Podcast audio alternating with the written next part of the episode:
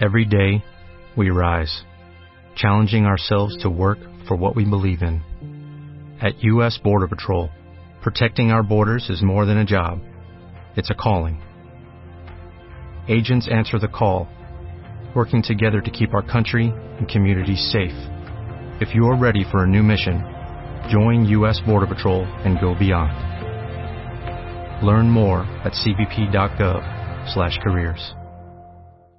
Esta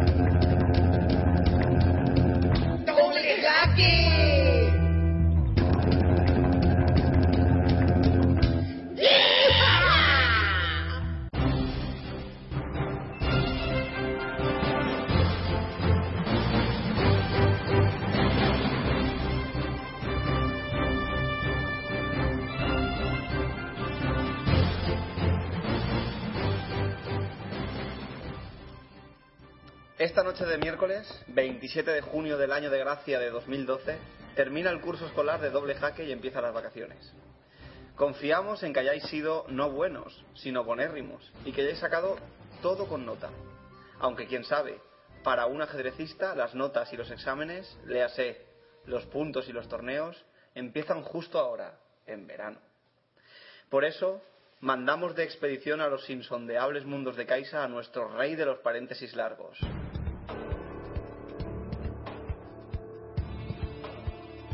Agente internacional Carlos García Fernández. Con licencia para ganar. ¿Y qué sería de mí sin, sin ti, Yago? Yago Gallac, editor de la revista Jaque. Agente, ¿puedo ustearlo? ¿Perdón? Espero que hoy le haya gustado la poesía que le hemos dedicado en la red. La hemos dejado escrita allí precisamente porque es muy difícil de leer, tantos paréntesis. Sí, no, yo lo he intentado, ¿eh? Que coste. ¿En voz alta? No, lo, lo leía, ¿cómo se dice? Lo leía por dentro. Bueno, antes de seguir con el programa, incluso antes de arrancar, deberíamos recordar a todos los oyentes que el miércoles que viene pondremos el especial magistral de León y que habrá un doble jaque especial de julio y el especial de agosto, antes de que nos incorporemos a la tercera temporada en septiembre. Ahora sí, arrancamos, Carlos. En partidas rápidas, el caballo es más poderoso que el alfil. Blastimil Hort. Ah, esa es la frase que te dije que no le veía sentido. Exactamente. Y- pero tú me, me refutaste con, No, con otra variante.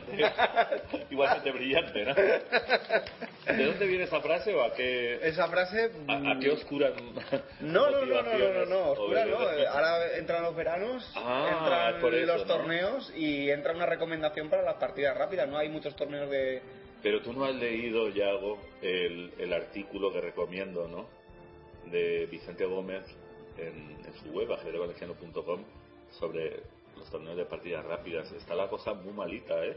Malita, O sea, está tocada de enfermedad. está, está, no sé yo, al final, al final vamos a tener que eh, empeñar los caballos, los alfiles, el tablero y jugar a la ciega, ¿no? Eh, bueno, están desapareciendo muchos torneos, eh, está viendo, y hay algunos otros torneos que están teniendo que bajar el listón, ya sea de premio, ya sea de formato, ¿no? Eh, luego podemos comentar un poco, pero la verdad es que mm, tenemos todo Pero hoy es un día alegre, es parte. el último día de la temporada. Sí, tienes razón. Déjame, déjame que me limpie y continúo. Bueno, ya estoy bien.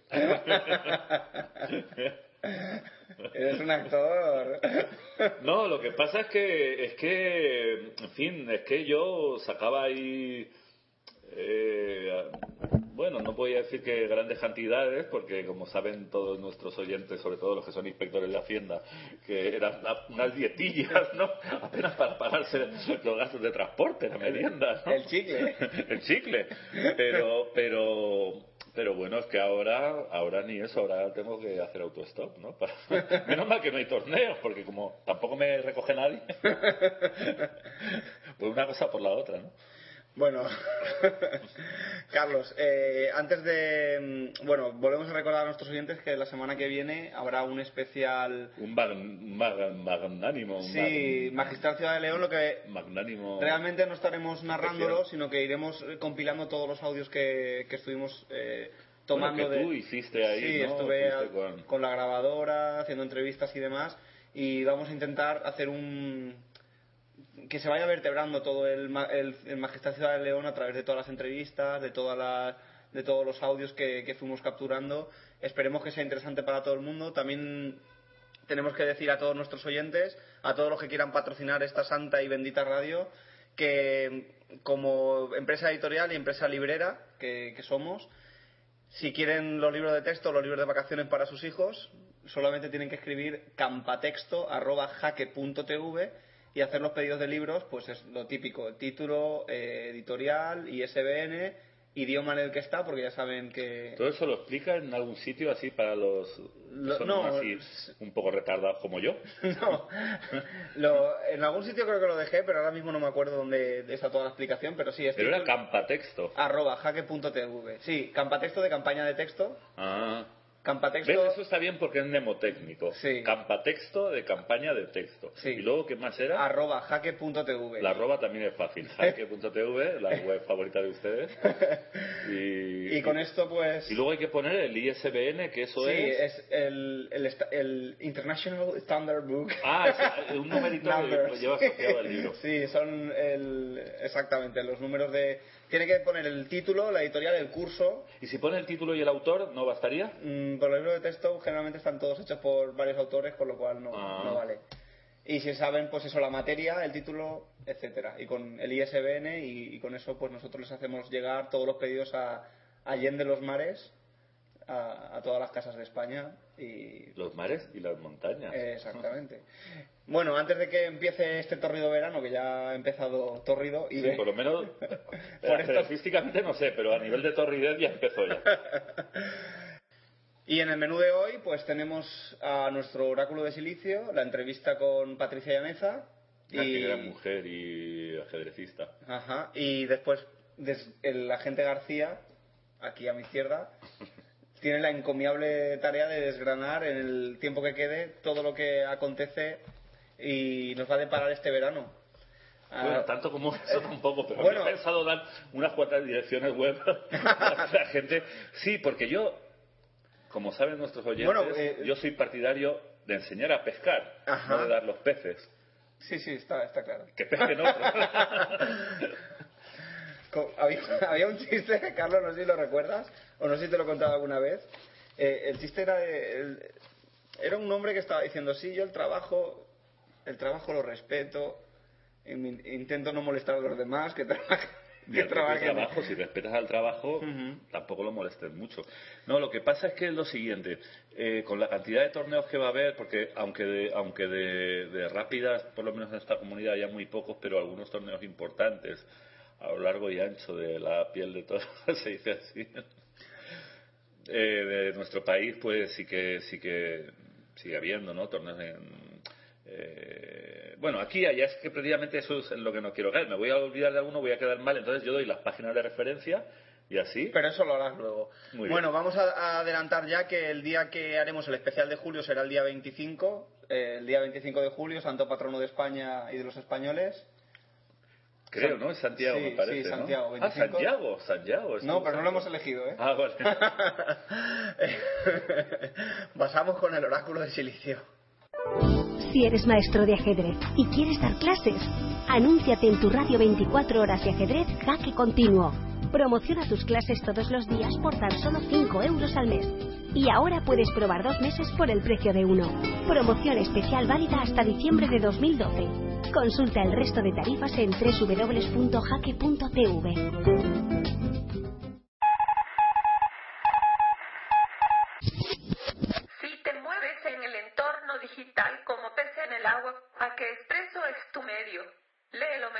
ajedrez en el kiosco digital Simio. Jaque Expreso, tu revista digital. 900 páginas al año por tan solo 20 euros.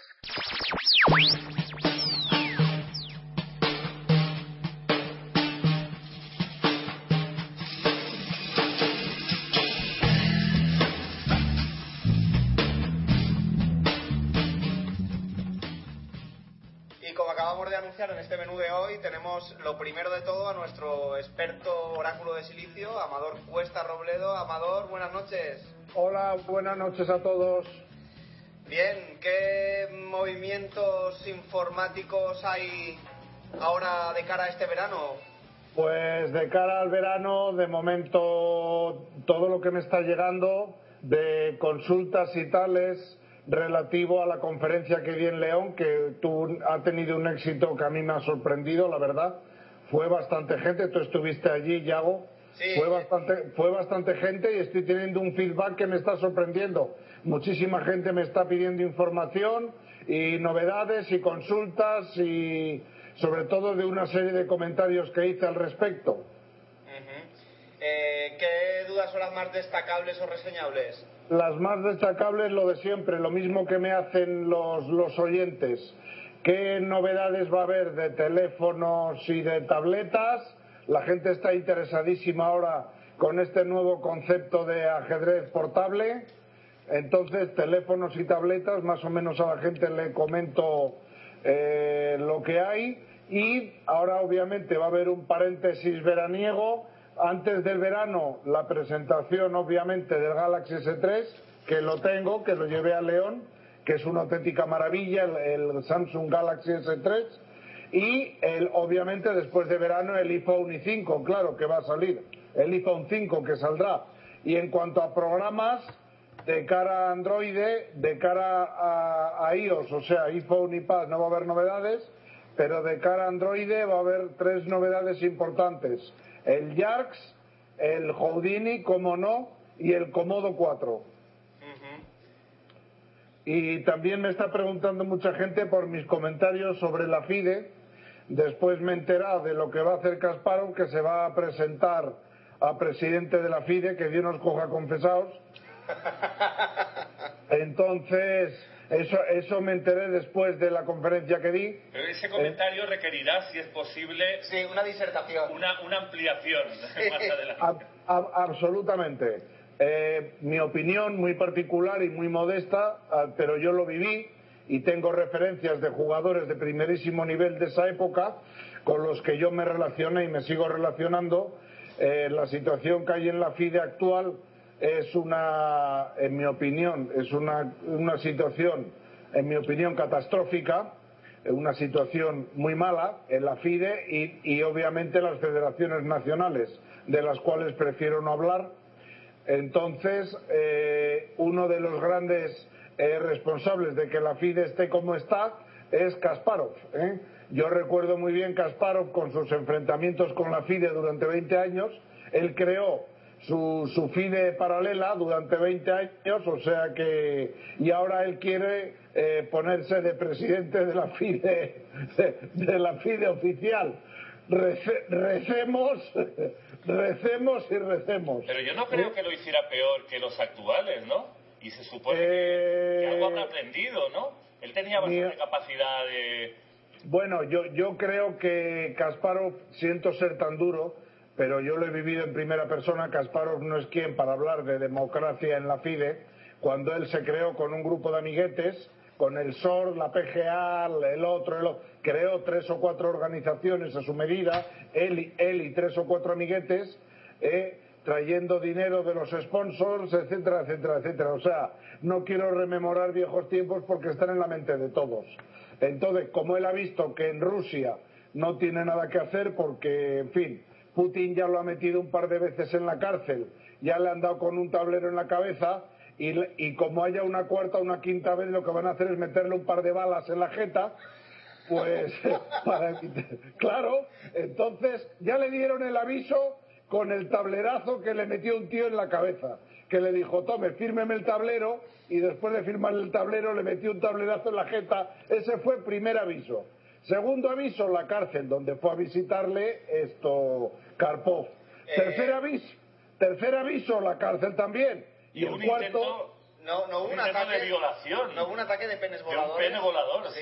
Entonces, con- estando Putin de presidente, el cuarto aviso va a ser como le han hecho a la, como le han hecho a la periodista, estarla esperando en su casa y le han metido 10 o 12 balazos. No, como no quiere, como pero- no quiere llegar a ese nivel, ha dicho, bueno, en, en Rusia de momento no tengo nada que hacer en cuanto a política se refiere, porque no quiero que me entierren, entonces me voy a dedicar a política, pero en otro aspecto, en el tema de la FIDE.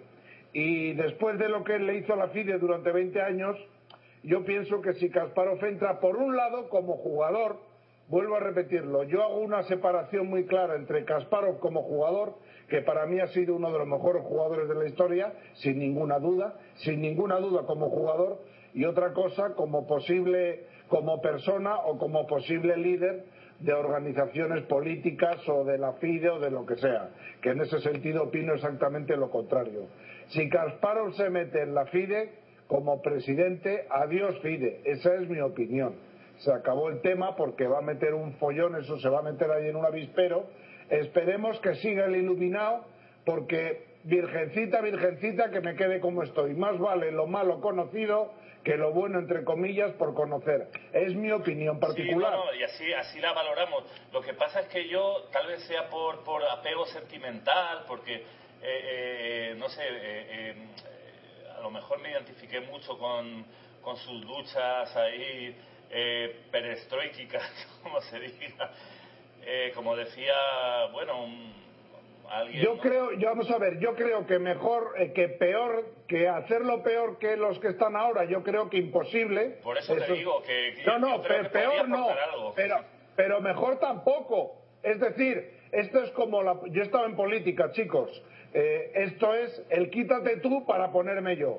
Entonces, bueno, vamos a cambiar eh, uno por el otro. Y la FIDE y el ajedrez mundial y, el, y los nacionales van a seguir estando como están es decir, la FIDE, lleva 25 años, lo dije en la conferencia y lo repito, la FIDE lleva 20 o 25 años sin rumbo, ¿eh? va sin rumbo, va dando bandazos, sin rumbo ninguno, y bueno, y así está el tema. Entonces, yo lo que aconsejo a cualquier organizador de torneos o lo que sea, y, y lo sabe muy bien Marcelino, porque ya se le he dicho muchas veces, que cada, que cada palo aguante su vela y que cada organizador de torneo o de evento eh, lleve a cabo su parcelita y que se olvide de la organización y del tema de FIDE y de organizaciones nacionales porque todo eso está perdido. Esa es mi opinión y mi experiencia después de estar viendo a las organizaciones nacionales e internacionales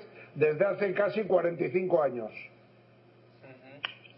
yo no quiero ser abogado de nadie, pero Kasparov tiene una fundación, eh, la Fundación Kasparov América, que precisamente no he recibido ninguna noticia de que haya funcionado mal. Y después, por otro lado, Kasparov ha trabajado con, con Danailov en el proyecto de, ajedrez en las escuelas que ha aprobado el Parlamento Europeo y parece que, que han trabajado bien. Entonces, eh, creo que sí que ha dado muestras de, de, un, de un trabajo en equipo incluso colectivo que, ha dado sus frutos, ¿no? Unos resultados. Cuéntanos qué información tienes ahí, cuéntanos la información. Que nosotros carecemos. Exacto. a lo mejor como no jugador y como, y como líder eh, no jugador, a lo mejor Kasparov nos da una sorpresa. Pero bueno, todavía quedan dos años, veremos a ver los apoyos que tiene y veremos a ver lo que opinan los países del tercer mundo al respecto. Sí, que son Entonces, los que deciden, ¿no? Hombre, claro. Entonces, como, como no puedo hablar por, en público del tema, pues eso en Petit Comité ya lo comentaremos. Todavía quedan dos años. Quizá Kasparov, como, como, como líder eh, a nivel político y como organizador, funcione mejor que como jugador. Y oye, ojalá, vamos a ver, todo lo que sea mejorar el caos que existe actualmente a nivel internacional, todo lo que sea mejorar eso, yo lo veo eh, fenomenal. Por ejemplo, Danailov está haciendo un gran trabajo con el que tuve una conversación muy interesante en, León. está, haciendo un trabajo muy interesante a nivel europeo, pero bueno, eh, veremos a ver, quedan todavía dos años queda mucho camino por delante y vamos a ver y vamos a ver qué es lo que pasa, ¿no? Y ya en el 2014 hablamos, pero de momento yo aconsejaría a todo organizador de eventos de eventos ajedrecísticos que se dedique que se dedique a su parcelita y lo que tenga que ser será. ¿Y eso de que venía, por cierto? Eh, no, no, de, que me está preguntando mucha gente Me han Ah, hecho... sobre la conferencia y... Exacto, en la conferencia mucha gente, como salió el tema de la FIDE, eh, no el tema de la FEDA, ¿eh? salió el tema de la FIDE.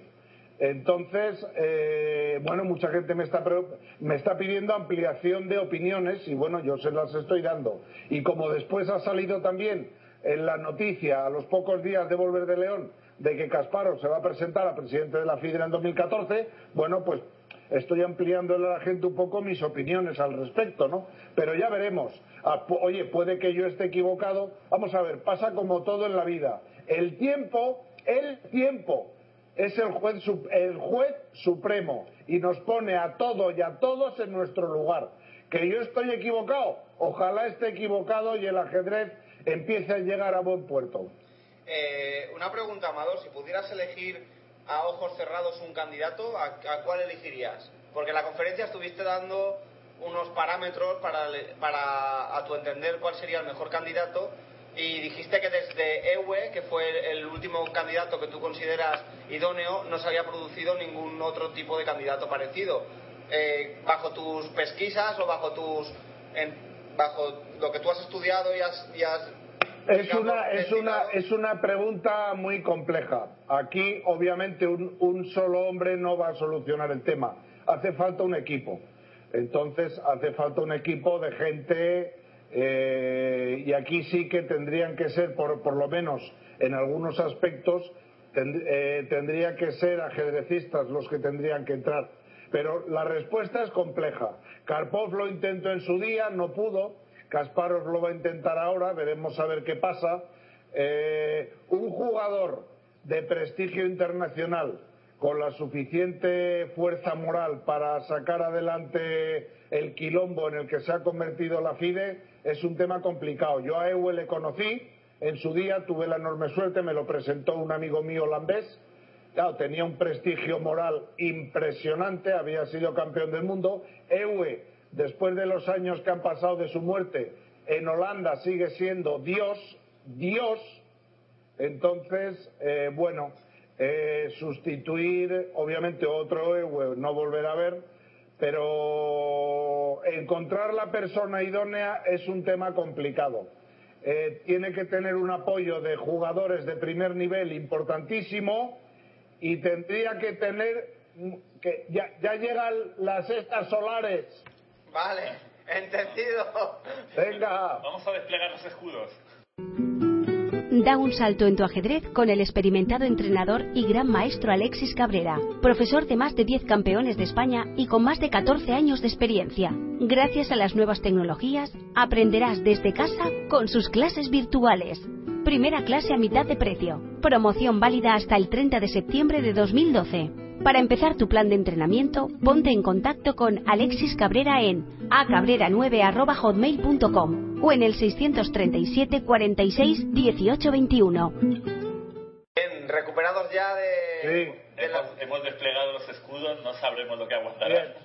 Eh, vuelvo al tema, ¿no? Sí, Tendría que tener un enorme prestigio moral y un tema importantísimo. Tendría que disponer de muchísimo dinero, mucho presupuesto. Y ese me temo que no es el caso. Es decir, deberían de confluir una serie de circunstancias en esa persona que en este momento no confluyen en ninguna persona del mundo del ajedrez.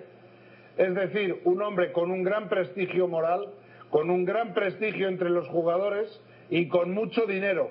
Y eso, eh, y cuando hablo del dinero no quiero entrar en detalles. Y eso no hay una persona que, que unifique todas esas características en este momento en el mundo del ajedrez. Esa es mi opinión. Hace poco, sabes que la FIDE anunció los ciclos de los grandes premios para 2012-2013, en los Ajá. cuales había, se había puesto en contacto con una empresa patrocinadora, iban a hacer unos ciclos y anunciaron eh, las tres últimos eh, grandes premios en Europa, que serían Madrid, Lisboa y París. Eh, hablando con, con el presidente de la Federación Española, nos dijo que, que no se habían puesto en contacto la FIDE con ellos, con lo cual no saben dónde se va a hacer en Madrid, no hay fechas, no hay nada, y supuestamente ese ciclo Gran Premio masculino tenía obligaba a todos a todos los jugadores a renunciar a todos los demás torneos y por otro lado eh, era clasificatorio para el campeonato del mundo. Eh, ¿Qué está haciendo ahora la FIDE? Eh, pregunto yo, cuando digamos las federaciones interesadas, la Federación Portuguesa, la Española y la Francesa no tienen ninguna noticia al respecto de ninguno de esos tres eh, grandes premios de la FIDE que serán los tres últimos. Eh, Yago, no me tires de la lengua. Eh, simplemente comento que vuelvo a decir lo que vuelvo a decir.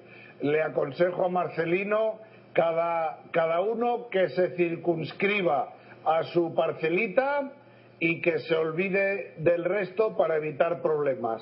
Marcelino Sion a León, eh, vosotros al tema valenciano, a ver si me incluís a mí para ir a dar la conferencia y llevar mis monstruitos a jugar. Nosotros estamos trabajando en eso, pero. Por eso, por eso. Entonces, pero no yo nos podemos aconsejo. circunscribir a lo local porque tenemos una vocación de universalidad. Claro, la ajedrez es universal por definición, de la A a la Z, es que lo, lo- lo abarca todo. El, el ajedrez, vamos a ver, el ajedrez es universal y tiene la enorme ventaja de ser multifacético, polifacético. Eso es la maravilla y la riqueza del ajedrez.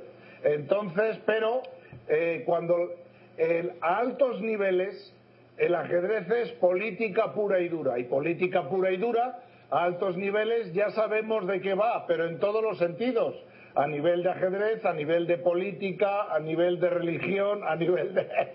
el poder es el poder, eh, se, se, eh, esté en donde esté. Entonces, bueno, el poder está, eh, en, un, está en una onda y el resto de, de los humanos estamos en otra.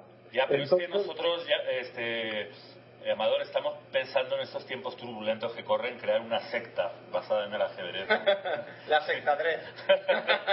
Bueno, no, no, no, no sería, no sería mala idea. Lo que pasa que en la secta estamos en lo de siempre. Eh, el ser humano se organiza en organizaciones, valga la redundancia, esto piramidales.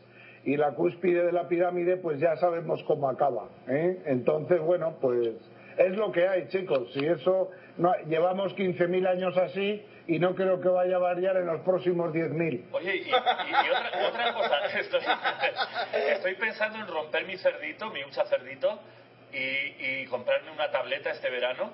Entonces, eh, eh, Mira, mira, mira, mira. Eh, me has hecho la pregunta del millón, porque me la voy a comprar yo ahora. ah, vaya, Eh, ¿cómo no? van, a van a presentar hoy en San Francisco, Google, la, la, la- en la conferencia de desarrolladores de Google, hoy se va a presentar la tableta Google Nexus 7, que ya os he, os he hablado en su día de ella, que fue la Asus Memo, ¿no os acordáis? Que os dije que iban a sacar una tableta de 200 euros.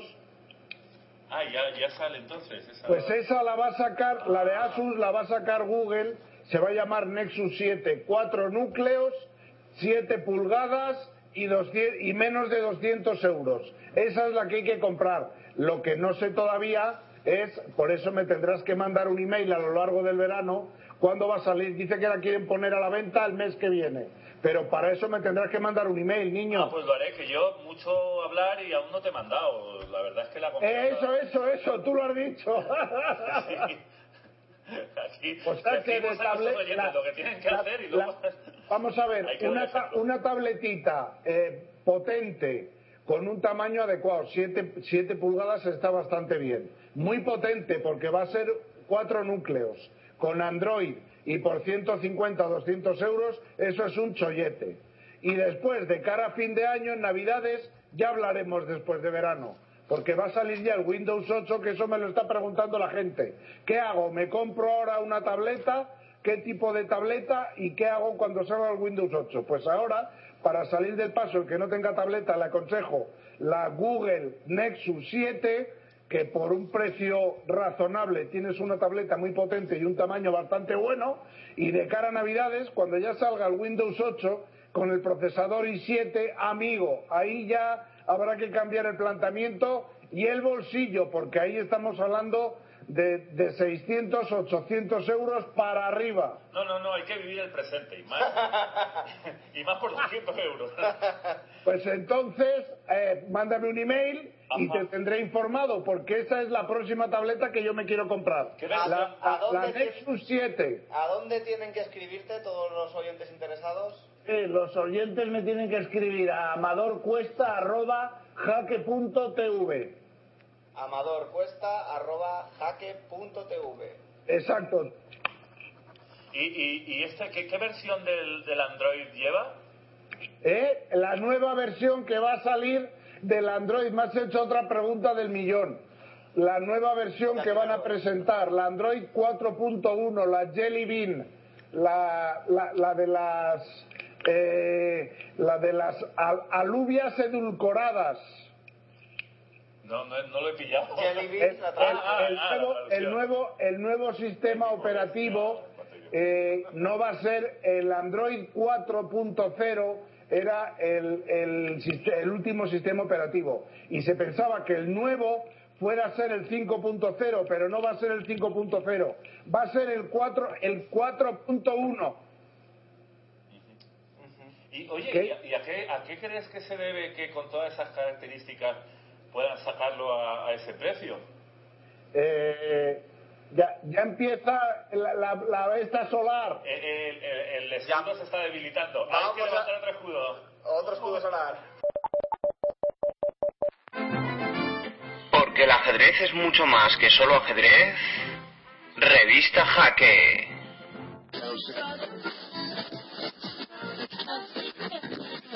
Y jaque continuo, claro está. Bien, erigido de nuevo. Carlos. Carlos Dime. me, me estás haciendo las preguntas del millón hoy te veo muy inspirado No, no te creas. Oh, Es que este ¿Por qué sale esa tableta con ese precio?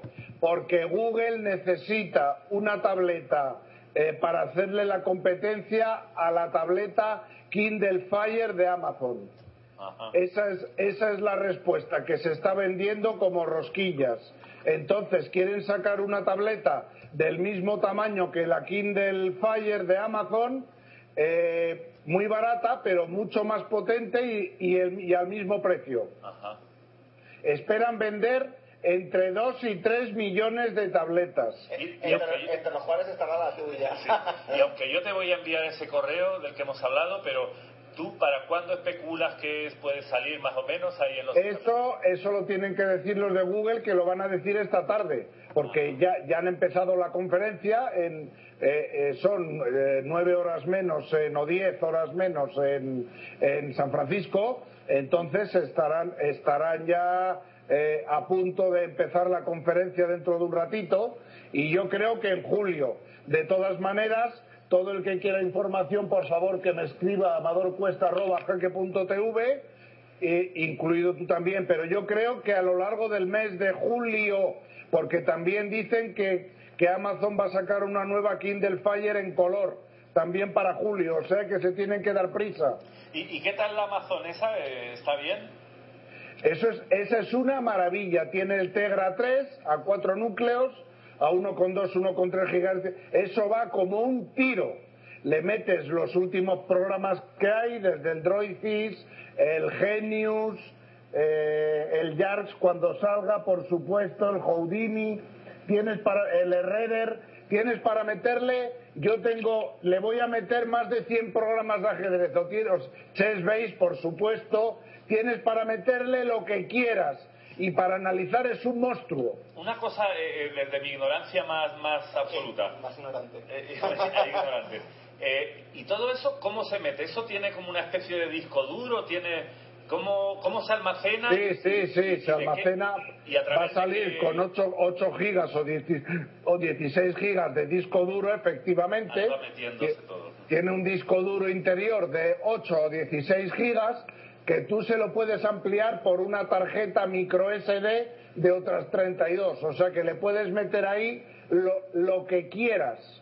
Sí, tiene un disco duro y tú lo va- vas a, la, a Google Play, que es el, el mercado de Android, eh, accedes, te haces una cuenta en Google, te haces una cuenta de Google, metes un teléfono tuyo, tu móvil, que porque tiene que estar siempre unido a un teléfono, pero que no te cargan en el teléfono absolutamente nada, eso ya te lo adelanto, y abres tu cuenta de Google con ese teléfono, automáticamente accedes a Google Play y te bajas todo lo que te dé la gana.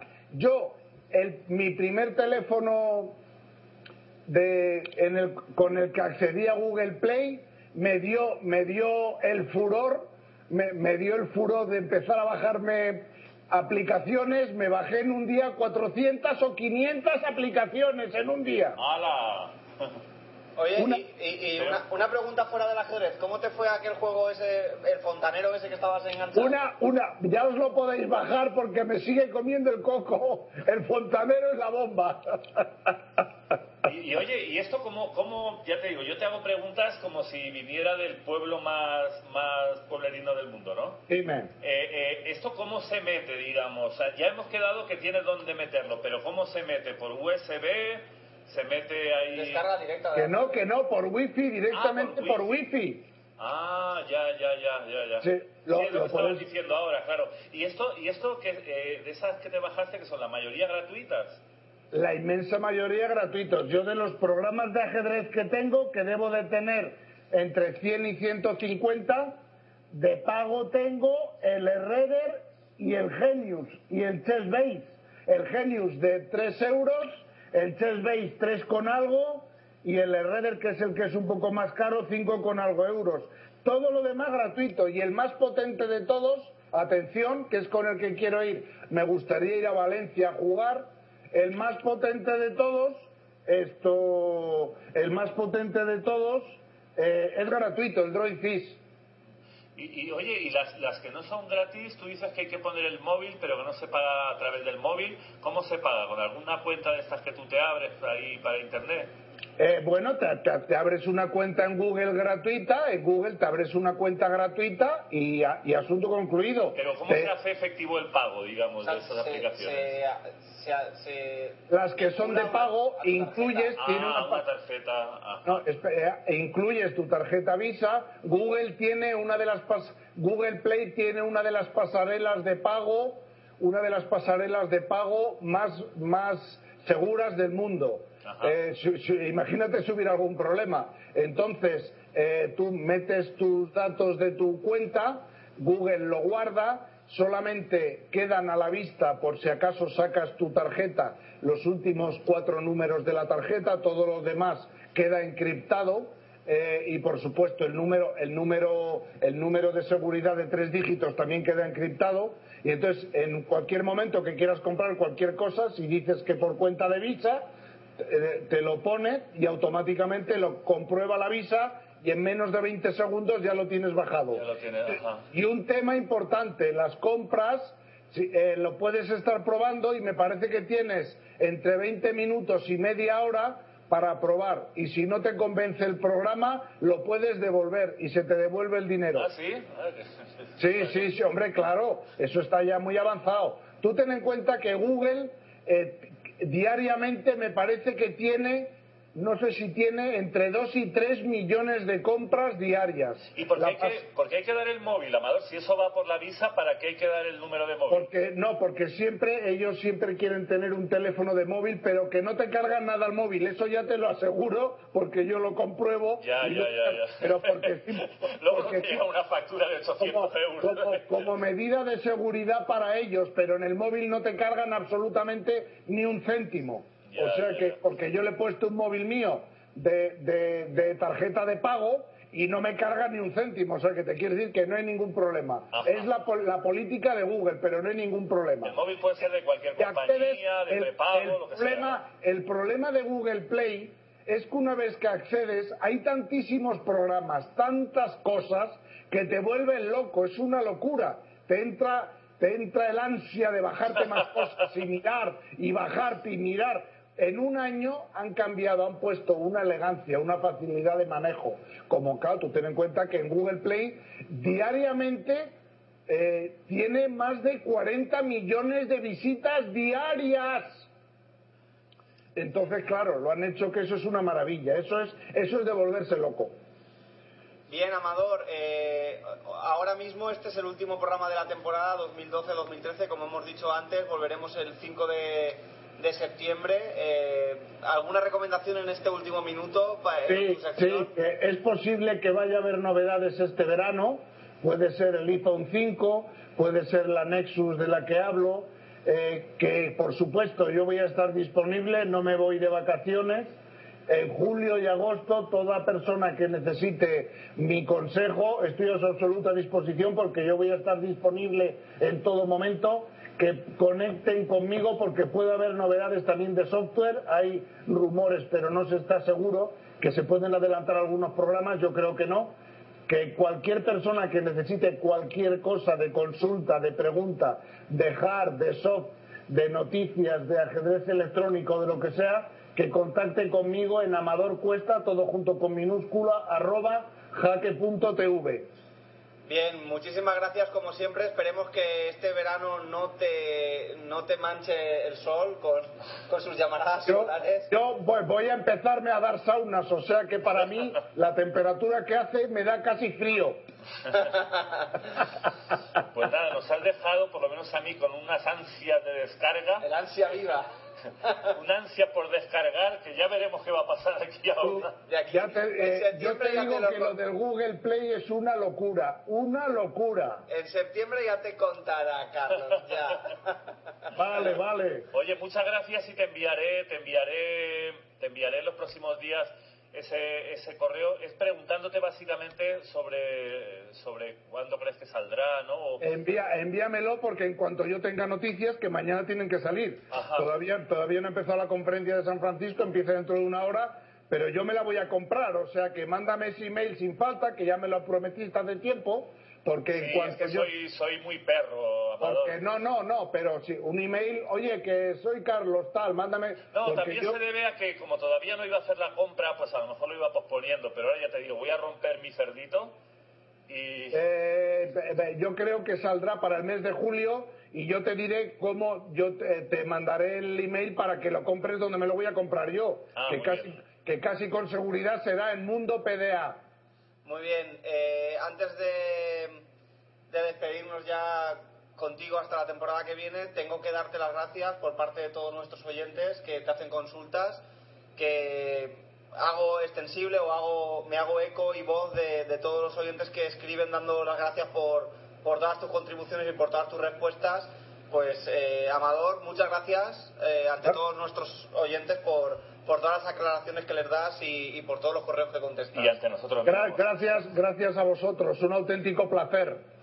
Como siempre, muchas gracias, feliz verano y hasta septiembre, Amador. I- igualmente, hasta septiembre. Hasta luego.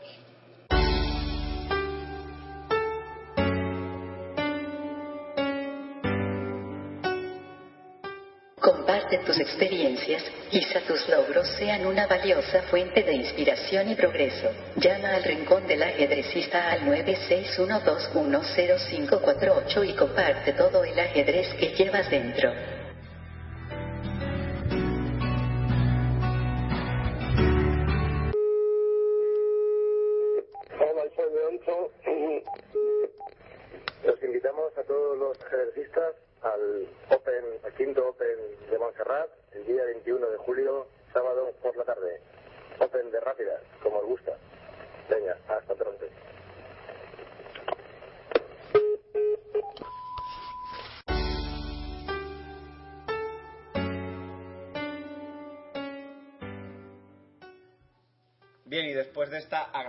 Como siempre, conversación con Amador Cuesta, vamos a tener otra no menos agradable conversación con, Con la grandérrima ajedrecista eh, Traductorérrima. Y traductorérrima.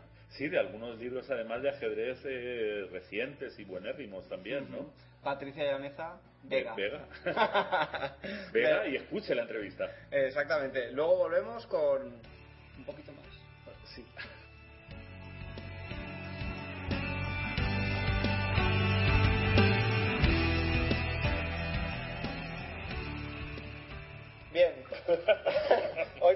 Acompaña Patricia Llaneza Vega, una persona tocada por la varita mágica del ajedrez. Como ella misma reconoce, pese a su nivelazo de ajedrez, nada menos que maestra internacional femenina, nunca ha sido campeona en su casa. En su familia todos son ajedrecistas, sus hermanos y ella, siendo el Benjamín de la casa maestra internacional, así como su actual pareja. Bueno, como familia parece que os juntáis todos a merendar y hacéis un abierto, ¿no? Sí, de hecho, bueno, alguna vez hemos jugado todos a la vez en el mismo equipo y, bueno, en las tres a veces nos llamaban los Dalton.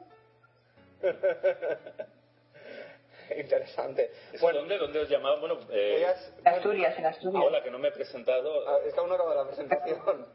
Ah. ah. Pero yo no he dicho, hola Patricia, ¿cómo estás? Un gusto tenerte. Vale, pues ya se lo has dicho. Pues bueno, para más diremos que es asturiana de nacimiento y catalana de acogida desde 2005. Trabaja de traductora y profesora de inglés para niños y no tan niños. Y de hecho, el agente García ya está pensando en mejorar su dicción y perfeccionar su estilo. Eh, perdón, que estaba leyendo. Ah, sí, bueno, todo el mundo sabe que yo soy un, un políglota demasiado humilde para hacer hablar de... Bueno, en el palmarés ajedrecístico de Patricia, que es bastante notable, podemos destacar como campeona femenina de España en 2006, miembro de la selección española femenina de 2002 a 2010 en las Olimpiadas Europeos, y ahora le preguntaremos si este año nos representará o no. Medalla de bronce en el tercer tablero en Bled 2002 y miembro de la selección catalana, campeona de los campeonatos de selecciones autonómicas de 2006 a 2010, a 2010 etc. Buenas noches, Patricia. Buenas noches. Bueno, antes de que se... Buenas noches, Carlos. Encantado de, hablar contigo, Patricia. Antes de que se nos olvide, ¿Iraso este año a las Olimpiadas o no? Pues que yo sepa, no. De hecho, supongo que no, porque en principio no entraría al equipo, aún no son oficiales los equipos, creo. Pero de hecho yo estaba haciendo planes para jugar torneos fuera y en Asturias. Va a mí una sorpresa, pero no creo. Y, y, quedan ya quedan ya dos meses, ¿no? Si mal contados, ¿no? Para que ¿Cómo es que todavía no se sabe quiénes juegan y quiénes no? Porque en principio creo que dependía de la lista de lo de julio. Ah. Con lo cual hasta que no salga la lista de lo no pero así no no me veo, ¿eh? No me veo. Eh, como jugadora olímpica, ¿cómo se vive una Olimpiada por dentro? Porque eso eh, ya sabes que mucha gente sueña con ir a una Olimpiada, aunque sea viendo, ¿no? la verdad es que es maravilloso. ¿eh? Para mí la primera Olimpiada que fui es el mejor torneo de mi vida. ¿eh? De repente estar allí con gente de todos los países del mundo, los mejores jugadores del mundo, en la misma sala, no, es, como experiencia es, es inolvidable. Y la verdad que, bueno, ahora que ya debo estar como retirada del equipo, alguna yo iré de visita solamente eso, sin, sin tener que competir, solamente para verlo, saludar, vivirlo es una buena experiencia, sí. ¿Cómo se lleva la presión? Bueno, nosotros no tenemos presión normalmente, ¿no? La presión, nosotros jugamos para hacerlo lo mejor posible, en la mejor posición posible, etcétera, también rendimiento individual. La presión se la llevan todos los hombres. Ajá. en el caso de España. Bueno, aunque este año posiblemente salgáis vosotras como número más adelantado que España en la lista, ¿no? Mm, no, no lo sé, pero sí, claro, claro, el equipo femenino está bastante reforzado y, el, y faltará Shiro. eh, en este pequeño terruño de Amado España, ¿cómo, ¿cómo está el ajedrez femenino? Mm, no tengo ni idea. Deberías preguntarle a alguien más interesado en el tema. ¿Qué es lo que te interesa de, de, no ya del ajedrez, sino de, de esto que estamos hablando, de la actualidad ajedrecística, de, de, ¿Te interesa algo? ¿Lees alguna web? Eh, sí, sí. ¿Te gustaría que, que Jaque se reconvirtiera en el ola del ajedrez? No, no, por favor, no. En ese sentido, en el sentido del ola del ajedrez, quizá la web de ChessBase está un poco más especializada en, en esos asuntos, más reportajes fotográficos. pero no sé, me mira raro cuando se lo digo. No, no. Agarra objetos. No, yo creo que está muy bien como está la web de Jaque, ¿eh? ¿Eh? Yo creo que está muy bien como está la web de Jaque. Pero sí, sí me gusta mucho leer webs de ajedrez, ¿eh? En el extranjero, sobre todo, Chess Vibes. Y sí, sí. Pero noticias de ajedrez y transmisiones. Me gusta mucho seguir transmisiones y torneos. ¿Y, y, y, te animarías a decirnos algunas? Ya se sabe que siempre que se, se enumera algo de lo que hay mucho, pues siempre se puede olvidar a alguien. Pero ¿te atreverías a, a nombrar webs eh, del Estado español que te atraigan de ajedrez? Mm, pues eh, bueno, la web de Jaque. También sigo mucho ajedrez ND, claro, porque bueno, sobre todo a nivel todos los torneos de Cataluña. Y el Foro de Madrid mueve, también es muy interesante. Para intercambio de opiniones está muy bien. En el terreno más personal, ¿se respira mucho ajedrez en tu casa? ¿Habláis de ajedrez en las comidas familiares, las meriendas, en las cenas? Mm, Hablamos de ajedrez, pero no realmente de ajedrez, quiero decir, no de variantes, no de partidas. Hablamos de- del mundo del ajedrez, eso sí, de la actualidad, de, de- de gente. Sí, Es inevitable. Aparte o por encima del ajedrez, ¿qué es lo que más te gusta?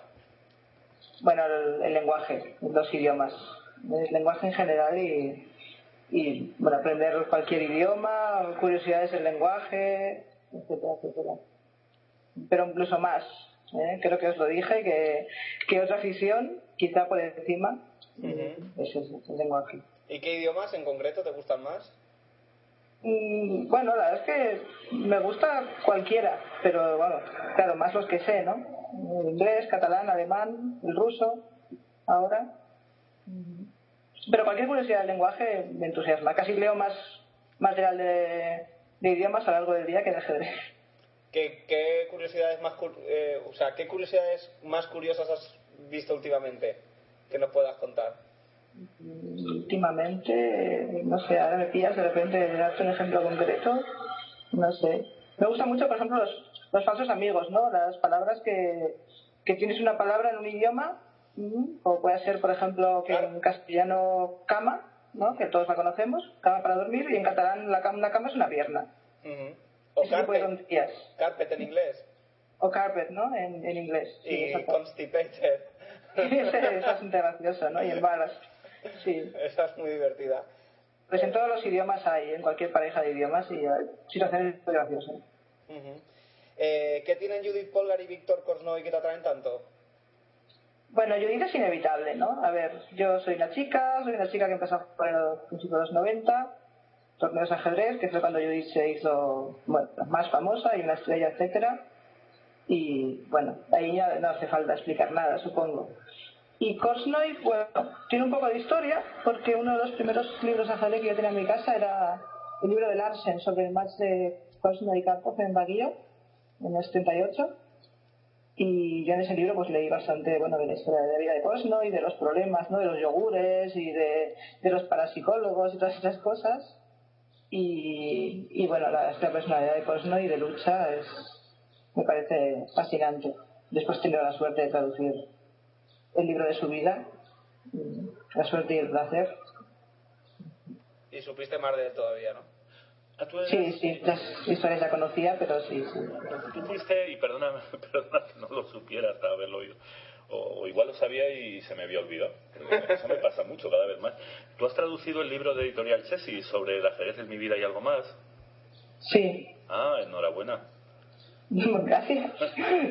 bueno, con- ¿Te ha gustado el libro? me- sí, me ha gustado mucho. Digo que tu mérito es compartido con, con Korsnoy, ¿no? Pero que eh, eh, Pero no, no ha compartido el libro. la traducción me ha parecido suyo, ¿no? excelente, ¿no?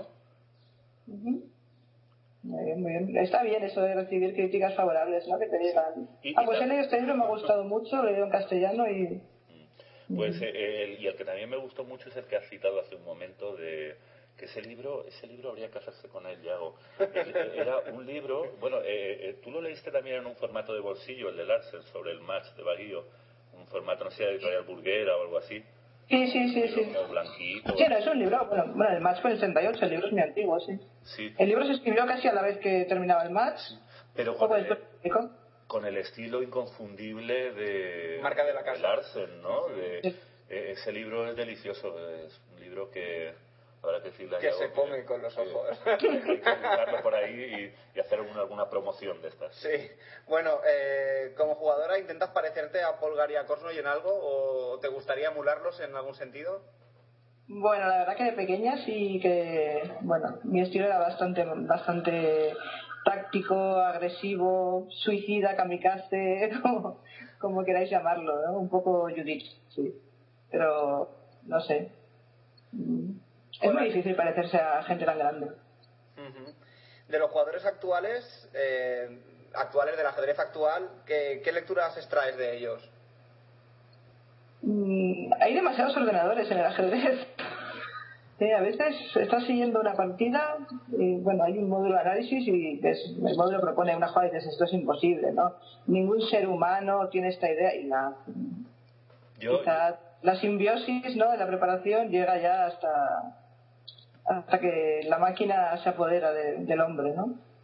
E, e, incluso tú, tú crees, como yo, Patricia, que, que eso hace que nos volvamos un poquito más cobardes también, ¿no? Que, que tanto, tanto dejar eh, el análisis, ¿no? La investigación de variantes en manos de los programas puede pasar como lo que ha pasado en, en el reciente mundial, que la gente lo tiene todo súper analizado con el ordenador y de repente hay una novedad en la jugada X y, a saber lo que ha visto, ¿no? A saber lo que, lo que se ha mirado en casa antes de venir aquí. Y en la X más uno pide tabla, bueno, en la X más tres, tal vez, ¿no? Vale. Yo es que pienso, eh, eh, eh, yo voy a apuñalar un eslogan, ¿no? Por si lo quieres poner en la próxima revista. A ver. Que hay demasiado, como ha dicho Patricia, demasiado ordenador y demasiado poco ordeñador. Porque eh, hay que ordeñar las posiciones, ¿no? O sea, hay que hacer como hace... Eso lo decía sí, ¿no? Como hace Carlsen. no, era de, era de Balburt, en el libro de... Yo la verdad es que sabes que mi memoria... Por cierto, ¿quién es usted? no, eh, eh, a, mí, a mí lo que me gusta de Carlsen, el estilo de Carlsen, probablemente por, por porque a mí me van otros estilos, ¿no? Yo sé que esto es una burrada, pero es mi estilo también. Eh, eh, eh, pero los oyentes ya están. A mí, sí, más o menos. a mí el estilo de Carlsen, hombre, es un grandísimo jugador, pero es un estilo que no me, no me sulibella, ¿no? No me pone. Pero sí que admiro en él... sí que admiro en él eso que es un ordeñador ¿no? sí. en cambio hay otros que, que, que eso que, que, son demasiado ordenados ordenaditos no entonces tú también, también estás de acuerdo en que lo importante es la lucha, ¿no? Aunque no sea tan, tan tutelada, ¿no? Por... Sí, sí. Aunque bueno, tampoco comparto todas las críticas a Nanja Gelfand, pero sí. ¿Cuál ha sido sí entiendo lo que quieres decir. Que, ¿Cuál ha sido, cuál sería, digamos, eh, no digamos eh, a favor o en contra de críticas que se han hecho, sino directamente tu, opinión tu opinión sobre cómo has vivido, que, que si tuvieras que contarle a un amigo o una amiga eh, el match en cuatro palabras, ¿qué dirías? Bueno, mm, cuatro palabras. Una sería corto, seguro. Me ha parecido muy pocas 11 partidas y creo que, que esa ha sido una razón de, de tanto, tanto miedo, como dices, ¿no? Más que miedo, no sé, tanta precaución, solidez, ¿no? Si quieres, o así. Otra sería creativo, ha sido muy creativo, ¿no? Por parte de Gelfa, sobre todo, probablemente. Y otras dos, pues injustamente tratado. Me voy a quedar con esas dos. bueno, creo que era lo que le había preguntado. bueno. bueno, volviendo al mundo tuyo profesional, ¿qué es lo que más te gusta traducir? Mm, bueno, libros de ajedrez, ¿no? No solo traduzco libros de ajedrez, por supuesto, porque bueno, tengo, tengo otro trabajo y porque en el caso de libros de ajedrez ya conozco el vocabulario, conozco a los editores, en algún caso los autores, y bueno, me gusta. Desde el punto de vista de traducir es mucho más cómodo traducir un libro de aperturas, porque están llenos de variantes, hay mucho menos texto, hay mucho menos trabajo, ¿no? Pero me gustó mucho traducir libros de Agar, por ejemplo. Con ejercicios, aprovechar un poco también para... Bueno, antes de traducir la solución voy a mirármela. Es interesante. ¿Has traducido maestría en el ataque de Agar? Eh, no, ese, ahora mismo... ese, es de, ese es de esfera. Ajá. No, no, los del ataque son los de esfera, sí, sí. Sí. Ella eh, el último que acaba de traducir es el de maestría en la técnica que, que, está entrando en imprenta ahora mismo y que saldrá en breve como novedad editorial por Chessy. Sí, y anteriormente maestría en el cálculo. Son dos libros... Cálculo o juego combinativo, no recuerdo bien. Mm, son dos libros muy interesantes, ¿cierto? Ahora me parece un gran escritor. Es un reto para el traductor porque es muy, es muy creativo escribiendo. Muy creativo enseñando, pero también es muy creativo escribiendo. A veces te vuelves loco buscando cómo plasmar eso en castellano. ¿Y de momento que has traducido fuera del ajedrez? Mm, no, la es que fuera del ajedrez no, no he hecho nada, ¿no? Bueno, he colaborado con torneos, en cuanto a bases de torneos, a eh, invitaciones, bueno, típico, ¿no? papeleo, torneos de ajedrez y, y libros. ¿Qué, ¿Qué, es para ti? Ya sé que esto es una pregunta toca narices habitual, pero, pero bueno. ¿Qué, ¿qué, es para.? no, es que además, eh, a altas horas de la madrugada, navegando por el. Más que navegando, naufragando por el hiperespacio, el ciberespacio, eh, me encontré a fragmentos una antigua película de ajedrez que recomiendo a todos nuestros oyentes, que era el, jugador de ajedrez, se, se tituló aquí en España, un Bruno Gans, una antigua película. Y entonces. Eh, eh, es una especie de, bueno, muy literaturizado, ¿no? Eh, de, tomando como base el match de Baguio precisamente, pero en el que el, el, occidental, digamos, se impuso, ¿no? En el 5 a 5 se impuso y luego, bueno, es una película interesante, yo la, la recomiendo. Creo que esto lo vi a pedacicos a través de la web Ajedrez Espectacular y esos pedacicos remitían a YouTube. Y entonces es la típica pregunta, como digo, eh, que le hace. Hay un momento de la. Cuando falta una partida o dos, ¿no? Para definir el match, el, el jugador occidental, que es alemán, va a la habitación del, del soviético, que se llama Koruga, Koruga, y le pregunta: ¿Qué es para usted el ajedrez? Pues, bueno, es un juego, es un arte, es una ciencia, es un deporte, es una parte de mi vida, indudablemente es, es algo muy difícil de definir. Uh -huh. Y aparte de, de, lo competitivo, ¿también has sido organizadora, he entendido? ¿Has ayudado en organizaciones? Sí, he colaborado con la organización de, de torneos. Bueno, nunca como en primera línea de fuego, digamos, tampoco, pero sí, aconsejando, también sobre todo con la parte del inglés. Uh -huh. Bueno, Patricia, ahora llega la batería de preguntas absurdas. ¡Oh, cielos! para no, que nunca estás suficientemente preparado. O no, quién sabe. Para ver cuán entrenada estás ante situaciones límites como ¿Dónde por está ejemplo... el botón de paso para...? no existe. Lo hemos borrado. Bueno, eh, para nuestros oyentes hoy, hoy, no sé por qué, pero uno, uno de, de estos locutores va de blanco y el otro va de negro. no, no, no, no, te mires. Es verdad, sí, no me había dado cuenta. Bueno. Aunque mi postura es muy superior a la tuya. bueno, siguiendo a por donde íbamos, todo el mundo, Patricia, sabes que, sabe que eres un imán para los rarérrimos o fricazos. Pero, ¿qué hay que hacer para convertirse en un imán, Patricia? Mm, yo creo que no hay que decir que no a ninguna barbaridad y hay que... Te voy a aplaudir. Sí, apuntarse a, no sé, si alguien oficialmente raro, ¿no? Se acerca y te habla, pues escúchale, siempre tiene algo que decir. Muy bien, ese es el, el, el, el, efecto imán. Yo tenía un amigo que decía que para evitar ese tipo de, de personas lo que había que hacer era que cuando te hablaran no levantar la vista y mirarle a los ojos, porque en cuanto conectabas te habían atrapado, ¿no? No, lo que pasa es que es que habría que definir qué es lo raro, qué es lo freak. ¿no? Claro, claro. Y, y, y, y sobre todo... Eh, eh... Mar Narciso superó la prueba Además, de... ¿eso de dónde, de dónde salió, eso del eh, imán? Eh, eso es lo, ella, ella, lo reconoce. Ah. Además en la Pero red tengo, tengo cierta fama, sí. Sí, sí, ah. tiene fama. Es, un, es una famosa imán. Ah, por eso te ha concedido la entrevista. claro, claro, es que era evidente. Claro. Bien. Bien, aquí somos unos enamorados de las frases hechas, los latiguillos, los refranes, y ya que te tenemos tan a mano, nos gustaría que nos ayudases a traducir nuestras expresiones castizas a un inglés anglo-castizo. Si pudiera existir un término así. Por ejemplo, nuestro llegar y besar el santo podría traducirse en anglo-castizo por to arrive and kiss the saint. And kiss the saint. ¿Correcto? Bueno, ahora te toca a ti. Caballo al ala, jugada mala. Horse to the wheel, eh, bad move. Enroque con dos puertas difíciles de guardar. Castle with two doors, difficult to keep. Pieza que vuela a la cazuela. Piece that flies to the casserole. Mejor peón más que peón menos. Esta frase es de Nazdorf. Better one pound more than one pound less. Si no quieres caldo, dos tazas. If you don't want soup, two cups. Esta variante es peor que pegarle a un padre con un calcetín sudado.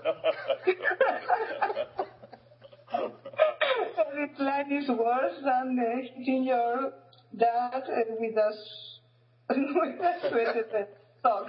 Y cambiando variante por pregunta.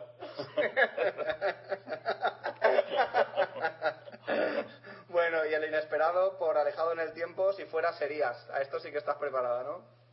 No lo sé, no- nunca se está preparado para estas preguntas malignas.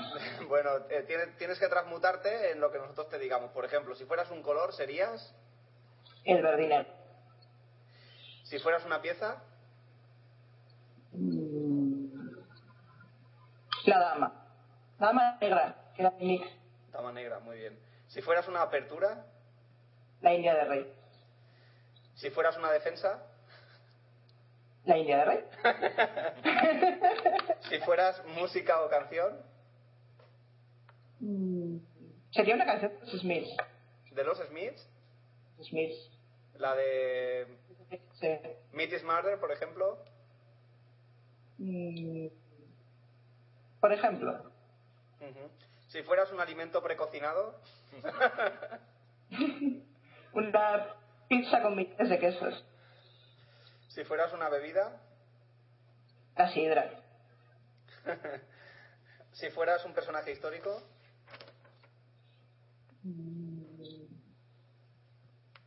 No lo sé. Yo puedo dar cuenta de cosas históricas. si fueras pueblo o ciudad, Sería una ciudad, era Berlín. Así con ese imán para gente rara. Si fueras un postre, Tarta de queso. si fueras un libro, Pues no sería un libro de ajedrez, sería. No sé, sería algo escrito en muchos idiomas. Un manual de instrucciones, estos, en varios idiomas, pero bien traducido. Si fueras una palabra,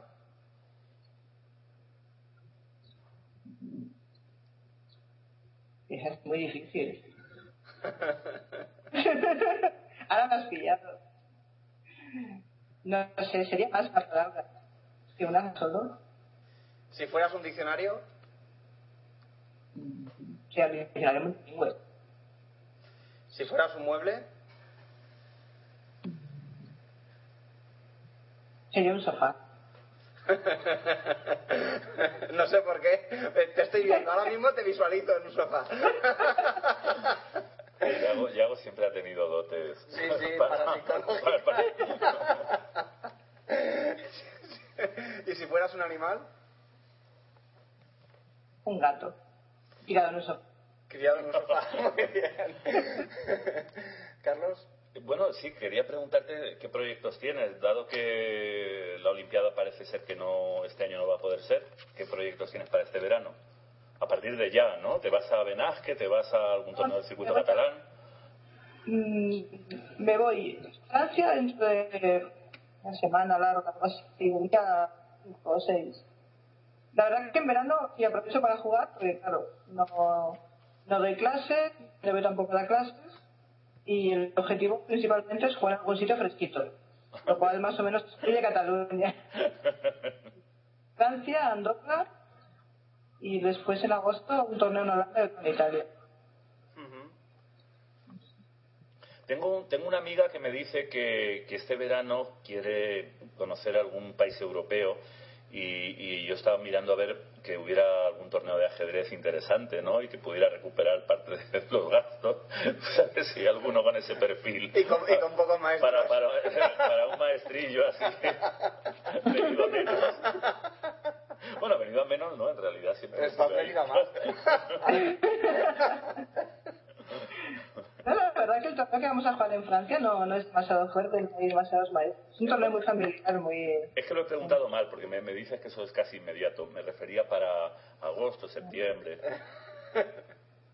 Eh, ¿Has dicho uno en Italia? Eh, hay uno... Sí, un torneo veces más fuerte. Es el torneo más fuerte que jugué, creo. No, si es muy fuerte, no, porque, porque tengo que recuperar aunque sea para las meriendas. No sé, no sé. La verdad que los, los premios no los suelo mirar mucho porque no es una cosa en principio entre mis posibilidades en los torneos. Bueno, eh, para acabar nos gustaría enchufar nuestro ajedrezómetro, ¿correcto? El ajedrezómetro es una máquina que mide la pasión del ajedrez que una persona lleva dentro. Carlos ya lo tengo asustado. Sí, no, no, yo cuando... Eh, cuando... base científica. Bueno, solo tienes que expresar tu pasión mediante tu grito de guerra favorito. ¿Vale? La- el, el agente y yo solemos cerrar nuestros programas con nuestro sonoro ¡Viva el ajedrez! ¡Viva! Bueno, ahora es el momento de expresar el tuyo. Pero, ¿tengo que inventar o...? El que te guste, si te gusta ese de Viva el ajedrez viva, pues... Puede ser un insulto hacia Yago, por ejemplo. No, es el ajedrezómetro, ¿eh? No, Ah, ah, pero eso no va, eso no no, cuenta. no aren- no vale arengoso. No, pero lo puede hacer para físico. Sería un bazooka. Homenaje a antifrikis. ¿Sí? ¿Te No sería muy... Si caí en bastón, en gritos, de ahí no puntuaré punto, ¿eh? No, no puntúas. No sé Bueno, yo. puede ser un grito sordo o incluso un grito mudo. ya está. Sí. Bueno, antes de irnos, habrá mucha gente que, que quiera ponerse en contacto contigo o que quiera enviarte textos para que se los traduzcas o para que les des clases de Anglodred. ¿Cómo se ponen en contacto contigo? Eh, bueno, tengo, tengo, por ejemplo, cuentas Facebook, en Twitter, es bastante fácil de encontrar. Y también un blog de ajedrez, ¿no? De la gente en los comentarios. Tengo un poco abandonado, entonces. Pero, eh, un momento, Patricia, que parece que te, que te hemos perdido. Te colgamos y te volvemos a llamar, ¿de acuerdo? Son las llamaradas solares y... Pero siempre pasa lo mismo, ¿eh?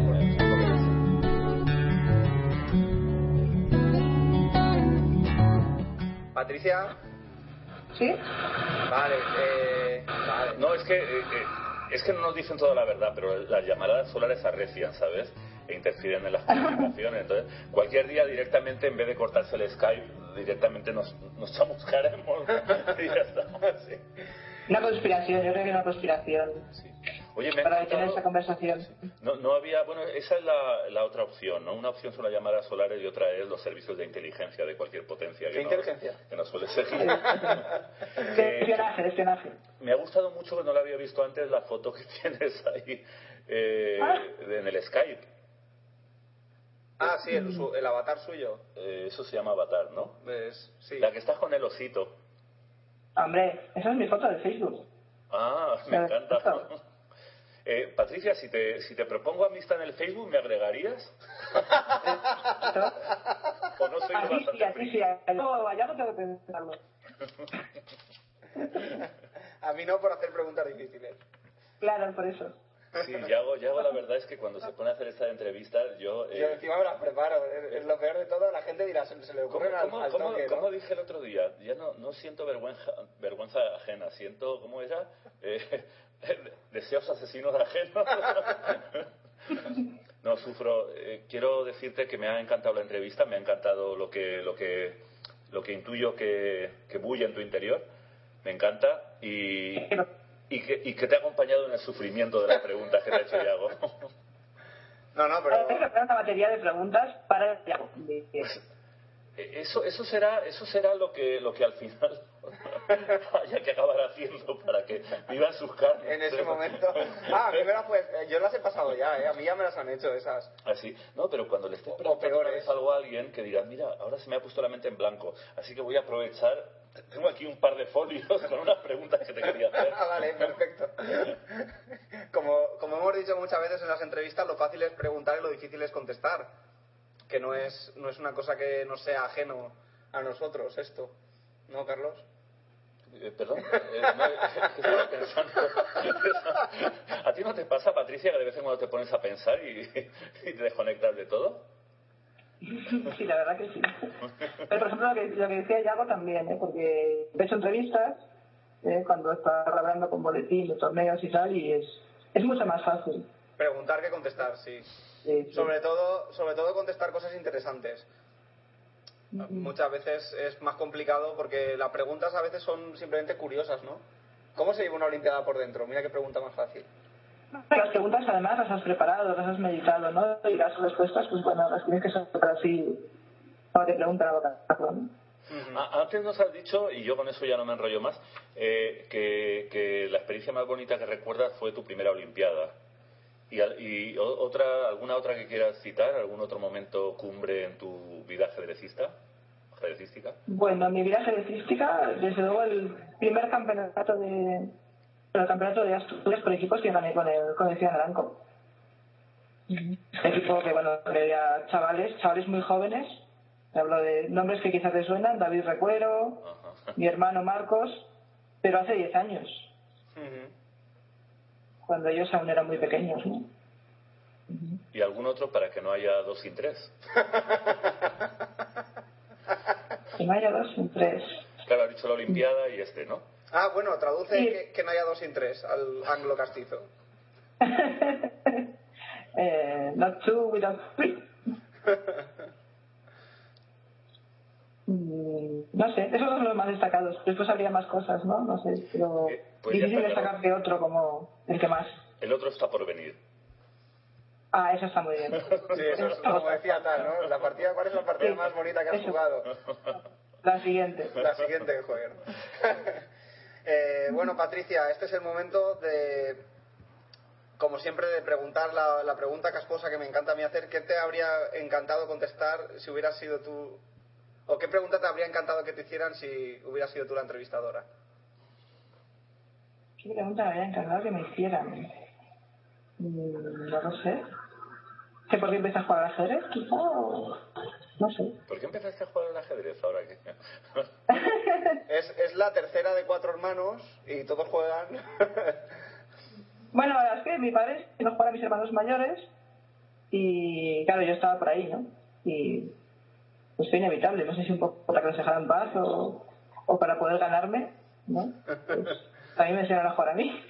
bueno, pero les habrás ganado más de una vez a, a todos tus hermanos. Pequeño lo ganaba cuando era pequeño. Últimamente ya no, no es posible. Pero a los otros sí, alguna vez he jugado con Además, nosotros siempre jugamos. No, nunca nos hemos estado sin jugar ni nada. Jugamos como cualquier otra partida. ¿no? Estás hablando de competiciones oficiales, quiero decir. Sí, sí, sí, sí. lo, lo cual os honra. Eh, bueno, vuelve a darnos la, tu información para la gente que se quiera poner en contacto contigo para Sí, encargar porque de trabajo, porque estaba, antes se ha perdido un poco. Estaba, no sé si era, pues eso, algún servicio de inteligencia o la llamada solares o, Si fueran tan inteligentes igual. o una tercera y tal vez más inquietante posibilidad. Bueno, pues tanto la cuenta de Facebook como la de Twitter, pues con mi nombre es bastante fácil de encontrar, ¿no? Y después eso, tengo un blog que últimamente no, no he escrito demasiado, porque estaba liado con unas cosas y otras, aunque antes de irme a Francia algo escribiré. Es que el blog estudiando por las Cataluñas, donde también pues, pues, la gente me deja comentarios a veces. pues, Muy bien, muchísimas gracias. Ha sido un placer verdadero estar contigo eh, durante este rato y esperemos poder contar contigo más adelante para, para hacer un intercambio de opiniones sobre cosas de ajedrez y para preparar otra batería de preguntas. mm, para que Carlos y yo te entrevistemos. Bueno, yo también lo he pasado muy bien, me he enamorado de Patricia y aprovecho para recordarle que, que le deje a Yago la dirección del jamón, porque no sé si sabes que a todos los entrevistadores Yago les envía un jamón. Sí. Una venganza. Eso, eso le va a gustar a mi novio.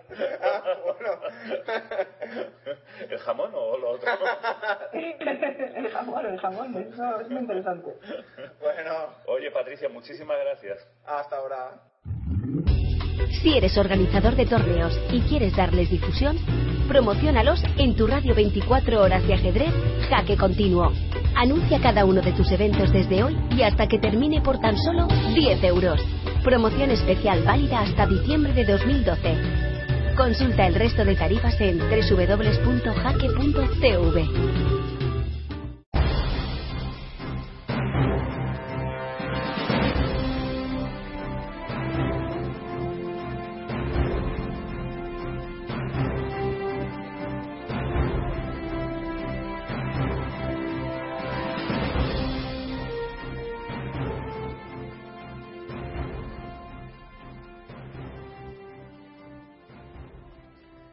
Carlos, nuestra primera experiencia con Patricia, fuera de micro, le hemos propuesto que, que abra una sección con nosotros. Uy, ya cuando volvamos, a decir lo otro. eh, ya cuando volvamos de vacaciones, eh, bueno, de vacaciones, de un ligerérrimo descanso. Sí. No, y además de descanso, eh, eh, descanso para nuestros oyentes, porque, porque, porque tú vas a seguir ahí al pie del cañón, ¿no? La, la, la tienda y la, La revista, y todo va a seguir ahí. ¿A ese nivel te piensas tomar vacaciones este verano? o- Estamos, estamos viendo que ya sabes que el ajedrez no descansa nunca y estamos viendo cómo cuadramos, digamos que eh, periodos cortos de descanso porque también el, el cerebro necesita descansar y desconectar. Sí, yo lo, yo lo decía de cara a nuestros oyentes y... y- y- Bueno, no, la, jaque, la, la radio Jaque Continúa va a continuar. Sí, no, bueno, eso... Y, y vamos a estar programando cosas, vamos a intentar dejar programadas muchas cosas interesantes para que los oyentes puedan durante todo el verano ir conectando y disfrutar de, de contenidos. Y la marcha de la revista, de libros, etcétera, va a continuar también. Eso, eso es obvio, ¿no? Pues nada, ya saben que los que quieran comprar, lo digo, digo comprar no solo por hacer publicidad aquí a, al jefe y tal, sino por porque tengo un amigo que, que me comentó, ay, pues me gustaría me gustaría comprar un tablero y unas piezas de madera y tal, y yo le dije, bueno, ahora aunque paremos el programa, yo creo que la tienda seguirá. Sí. Y, y, bueno, tanto para los que se pueden acercar acá a comprarlo como para los que lo encargan por internet, que seguirá habiendo ese servicio. Sí, ¿no? lo único que es que si... Orden. No, sí, lo único que es que ocurre es como siempre, ¿no? Si, si antes se servía en tres días, pues ahora igual son cinco y que la gente pues tampoco... Eh, Pues, pues nada, yo he intentado, he intentado, mientras acabábamos de hablar con Patricia, he intentado ordenar mis papeles, pero no lo consigo, es que hace demasiado calor ya, o yo, yo lo intento, pero es que... Cuando hace frío... No, uy, no, no, el frío peor, el frío peor. Es que, no, es que, es que hay que encontrar el clima idóneo para ordenar papeles, ¿no? y, y está claro que ni es este ni el otro. Entonces, ya que en otros aspectos no puedo, no puedo, no puedo participar de la, de la, de la mirada de Dios, en este lo haré. Sí, ya que dicen que Dios, para Dios no hay pasado, presente y futuro, ¿no? Es todo un continuo. Una hora, ¿no? todo es una Eh, hora. eh, claro, entonces, pues con la información lo mismo. No hay información pasada, presente ni futura, sino que para mí todo se mezcla, ¿no? todo, todo es simultáneo. Y como eres el agente internacional del caos, pues empieza por donde quieras. Bueno, pues como decía, eh, al no ser relevante pasado, presente y futuro, pues empezaré, bueno, por el pasado mismo, ¿no? El aparente pasado, pero ya digo, todo es simultáneo, ¿no?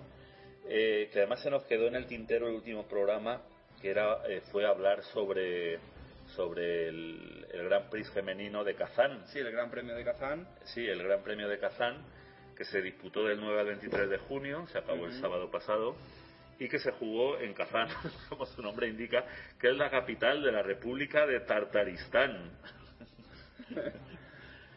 y, y entonces, bueno, este era un campeonato que, que lo había liderado eh, Doña Lina. Sí, durante las, las a ver, que cuente, Una, las ocho dos, primeras tres. rondas aproximadamente, lo lideró, o, o bueno, a lo largo de ella se situó, llevaba ya una ronda ahí. Una, pero- una pregunta al aire, Carlos. ¿Puedo Dime. hacérsela a gente? Claro, claro. Eh, hasta que no vinieron los ingleses no existía el concepto de capitanear, comandar, ser el primero de algo, porque todo el mundo dice de liderar y, y an- antes de que llegaran los ingleses e impusieran ese verbo no existía nadie que... No lo sé, pero usted sabe que yo soy un patriota de pro y, y aunque utilice términos No, no, que, yo no, pregunto, que no los haya inventado Cervantes, pero que sean suficientemente asumidos por mis Y arraigados, vale, muy y bien. arraigados, pues yo no me voy a no me voy a hacer problema con eso, ¿no? Ajá. Entonces, eh, eh, bueno, pues la tal Elina, eh, la- Danielian te refieres, ¿verdad? Danielian. Danielian. Pues sufrió en las tres últimas rondas el, el- dicho sea con todo el respeto, porque he sabido de nuestros oyentes mi, mi admiración, incluso veneración por Morosevich, pues sufrió el, el que El síndrome. llamar efecto Morosevich, por lo menos del memorial tal, ¿no? Y es que yendo primera, perdió tres partidas seguidas. ¿Y a dónde cayó? Pues cayó, a ver, al sexto puesto. Increíble.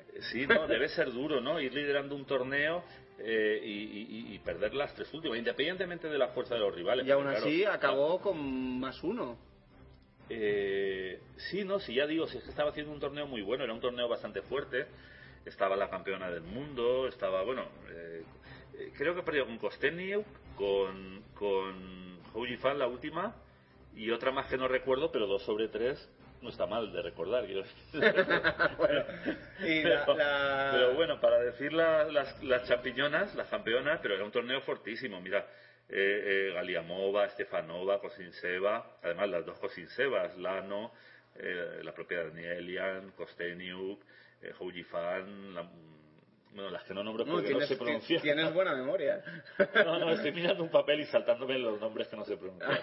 Pero bueno, quiero decir que fue un torneo muy fuerte, 12 jugadoras, un, un categoría 11, que no, bueno, no está mal para, teniendo en cuenta que el elo de la élite femenina es, es inferior, ¿no? y, que Al no, y que no juega la amiga Polgar. Ah, claro, bueno, es que ya ya he sabido que competiciones eh, eh, exclusivamente femeninas no, no suele jugar, ¿no? Bueno, por decir los tres primeros, después de comentar la anécdota, ¿o decimos más, Yago? No. ¿Eh? O, como que, o, o sí. Bueno, pues ya que hemos citado que Danielian lideraba el torneo, sufrió el efecto Morosevich, eh, entre paréntesis, memoria alta del 2012, y, y cayó al sexto puesto, pues si quieres decimos de ahí para arriba. Que además es- hay un, marcan un- una diferencia. Un de- marcan hay una línea, una línea, una línea imaginaria o, o bueno, ¿O no? o no entre cómo era entre hacer eh, el 50% o menos y el 50% o más. Más. ¿no? Ellas están en el o más. Él, ella está en el, en el O no, más. no, ella lo he dicho mal. Ellas están en el o más directamente, Claro. no en el 50% o más, sino en el o más, ¿no? Entonces, en el o más, en el sexto puesto con más uno, más uno quiere decir seis puntos sobre 11 posibles, ¿no? Ajá. Como ya saben nuestros oyentes, más avezados. Eh, con los mismos puntos, pero mejor desempate, eh, Kosteniu, que es campeona del mundo, Que Eh, parece que ha vuelto a reencontrarse un poquito, ¿no? Porque estuvo. Viene de hacer torneos un poco, ya no grises, sino directamente oscuros. Yo como estoy muy ocupado últimamente, casi estoy batiendo récord ya de ocupación, pues no he podido ver las partidas, pero sí que he visto fotos ahí en Chelsea y estaba muy guapa. O sea que tal vez eso tenga que ver, ¿no? Igual está en un momento, está a tope de energía, ¿no? Ajá. Está enamorada o Dios sabe qué. Eh, pero bueno, el caso es que ha ha hecho más uno. Luego ya entramos en más dos con Victoria... Similite. Eh, es que claro, tiene tantas letras y tan pocas vocales. Eh, eh, luego Houji Fan, ¿no? Que, que Oye, tuvo- un, un truco para todos nuestros oyentes que tengan hijos y jueguen al, al ahorcado con ellos. Una película que no falla es Clerks. Solo tiene una vocal. C-L-E-R-K-S. Solo una vocal. Y, y yo sé que mucha gente que le gusta el cine cae fulminada ante esa película cuando juegan al ahorcado. ¿eh? Lo que pasa es que la C y la L... Eh, Claire- ah, bueno, es una K, ¿no? Sí, sí, luego es una K. Sí, no, Es, una, difícil, es difícil. Eh, a ver, ¿qué más? Eh, ah, sí, de- decíamos Fan, ¿no?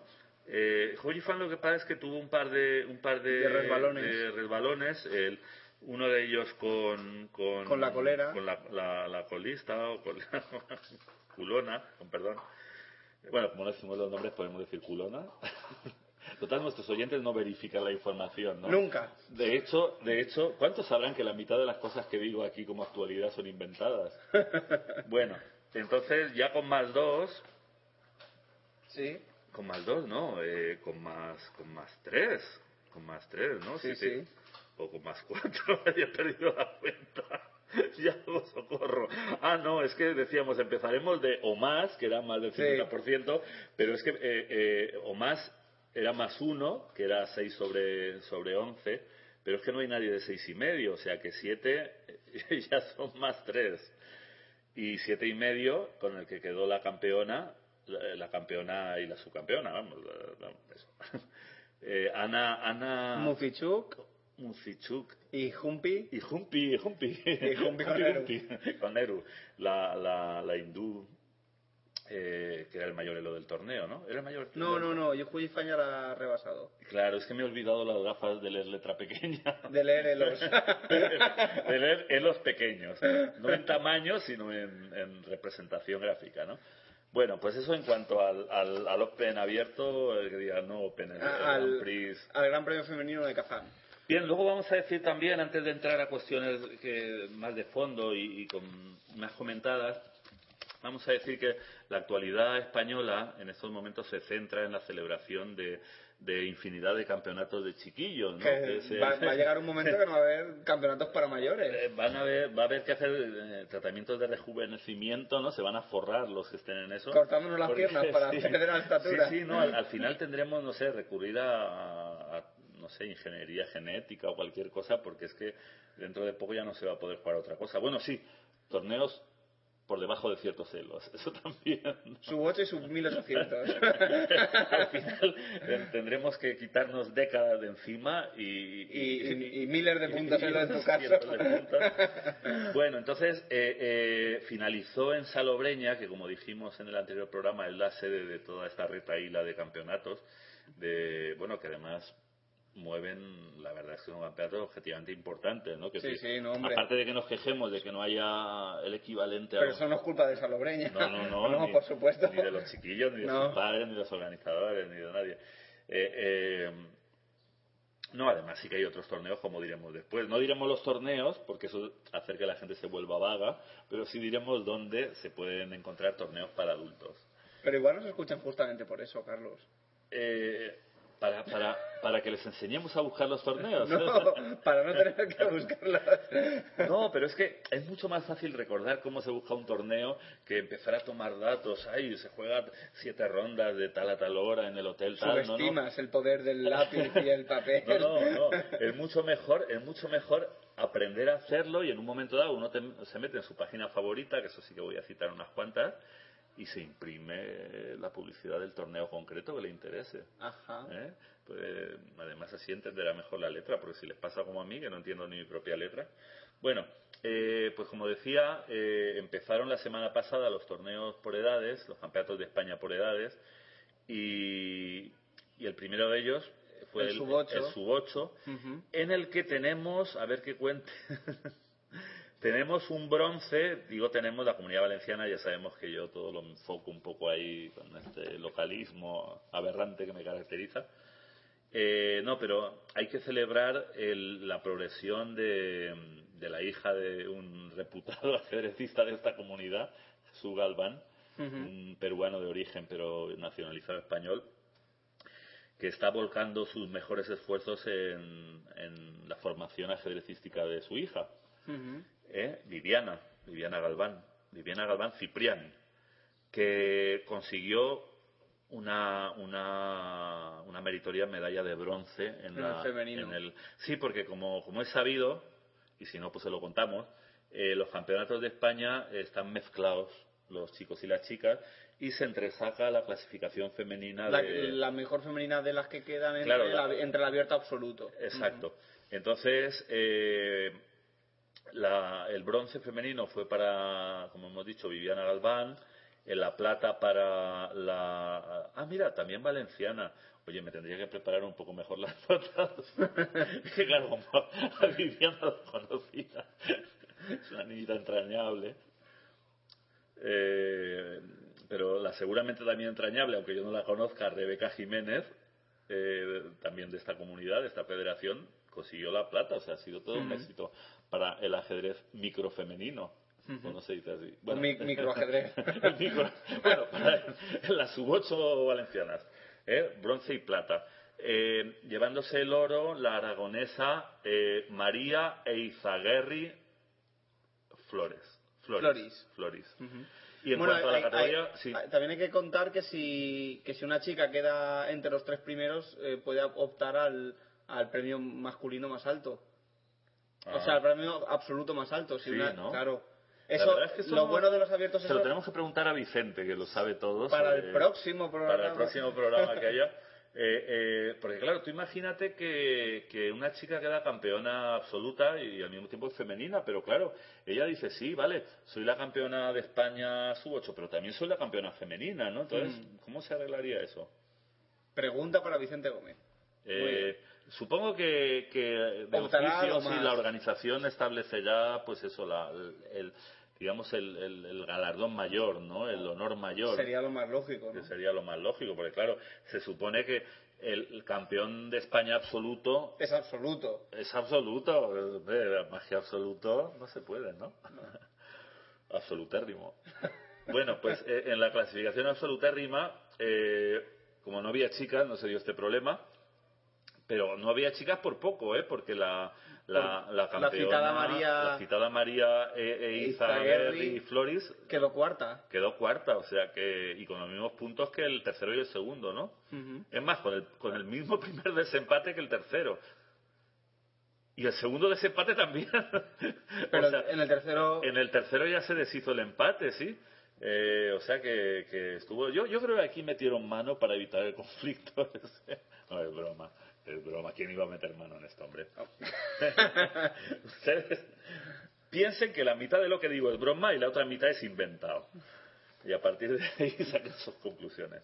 Eh, bien, entonces eh, el murciano Adrián Cañabate Ross eh, se proclamó mm, bronceado del campeonato. No sabemos si tomó mucho sol, pero. Sí, porque iba a decir, iba a decir eh, pues el equivalente a subcampeón, pero digo, ¿cómo se dice el tercero? El bronceado. el bronceado. Muy bien. Bueno, el plateado fue, eh, hemos dicho que era de Murcia, ¿no? Sí. Adrián. El andaluz. El, el andaluz eh, Juan Miguel Estevez Correa eh, fue subcampeón. Y campeón absoluto del Campeonato de España Sub-8 2012, Sí. eh, Libert Céspedes Llaverías de Cataluña. Muy bien. Bueno, como dijimos el otro día, estos campeonatos se van sucediendo uno detrás de otro, ¿no? Sin interrupción, con lo que estos días está... se está Hasta, sin interrupción hasta que acaban. Ah, hasta- claro, pero quiero decir que dentro Sí, de lo sí. que es dinámica intrínseca... Que se, eh, se se juegan por las mañanas. del sub-8 al sub-18, pues claro, Incluso ya los sub-8 juegan por no las es que luego mañanas. sigan hasta el sub-84 o algo, Sí, ¿no? No, no, En el sub-18 se acaban, pero del sub-8 al sub-18 Al sub- al- van uno detrás de otro, eh, eh, ininterrumpidamente. Bueno, entonces ahora se está disputando estos días el sub-10, ya dijimos que todos son en la localidad granadina de, de Salobreña. Y eh, bueno, como Tras cuatro rondas. tras cuatro rondas, vamos a decir los tres primeros, más que nada porque luego no me va a quedar tiempo sino para hablar de otras cosas. El, el- el castellano leonés eh, Luis Rodríguez Izquierdo.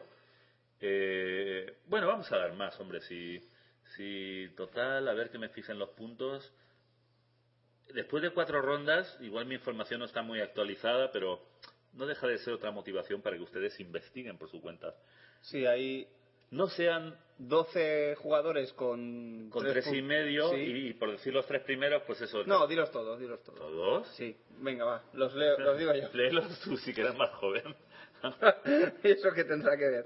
Bien, en duodécimo puesto y con los mismos puestos, con los mismos puntos que el primero, el andaluz Alejandro Casado Ramírez, luego en un décimo puesto el catalán Marc Rosas López, después el canario Ángel Luis Cubas Cabrera, luego el balear Diego Asensio Ramos, luego el, catalano, el castellano leonés Fernando Estefano Rilova, luego el murciano José Javier Moreno Alcaraz, luego el aragonés Óscar Torcal Miguel, luego el andaluz Luis Miguel Lechuga Cabrero, luego el gallego Martín Peña Varela, luego el cas- castellano-leonés Luis Rodríguez Izquierdo, luego el castellano-leonés David Villacorta Nicolás y por último, o el primero, el andaluz Ángel Javier Torres Ventosa.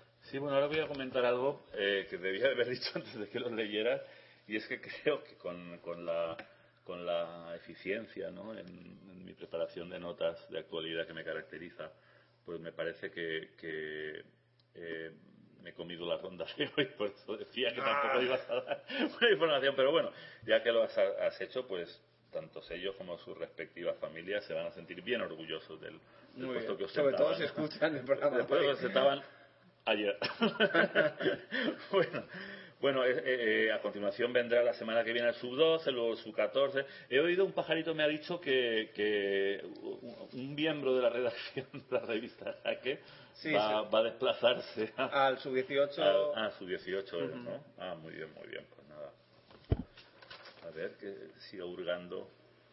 Yo todas estas cosas de dar eh, la información de torneos no actualizada o de dar las webs y no, y no, y no las referencias concretas de los torneos, yo lo hago por estimular su capacidad de búsqueda, porque como hablábamos antes con, creo que era con Patricia, ¿no?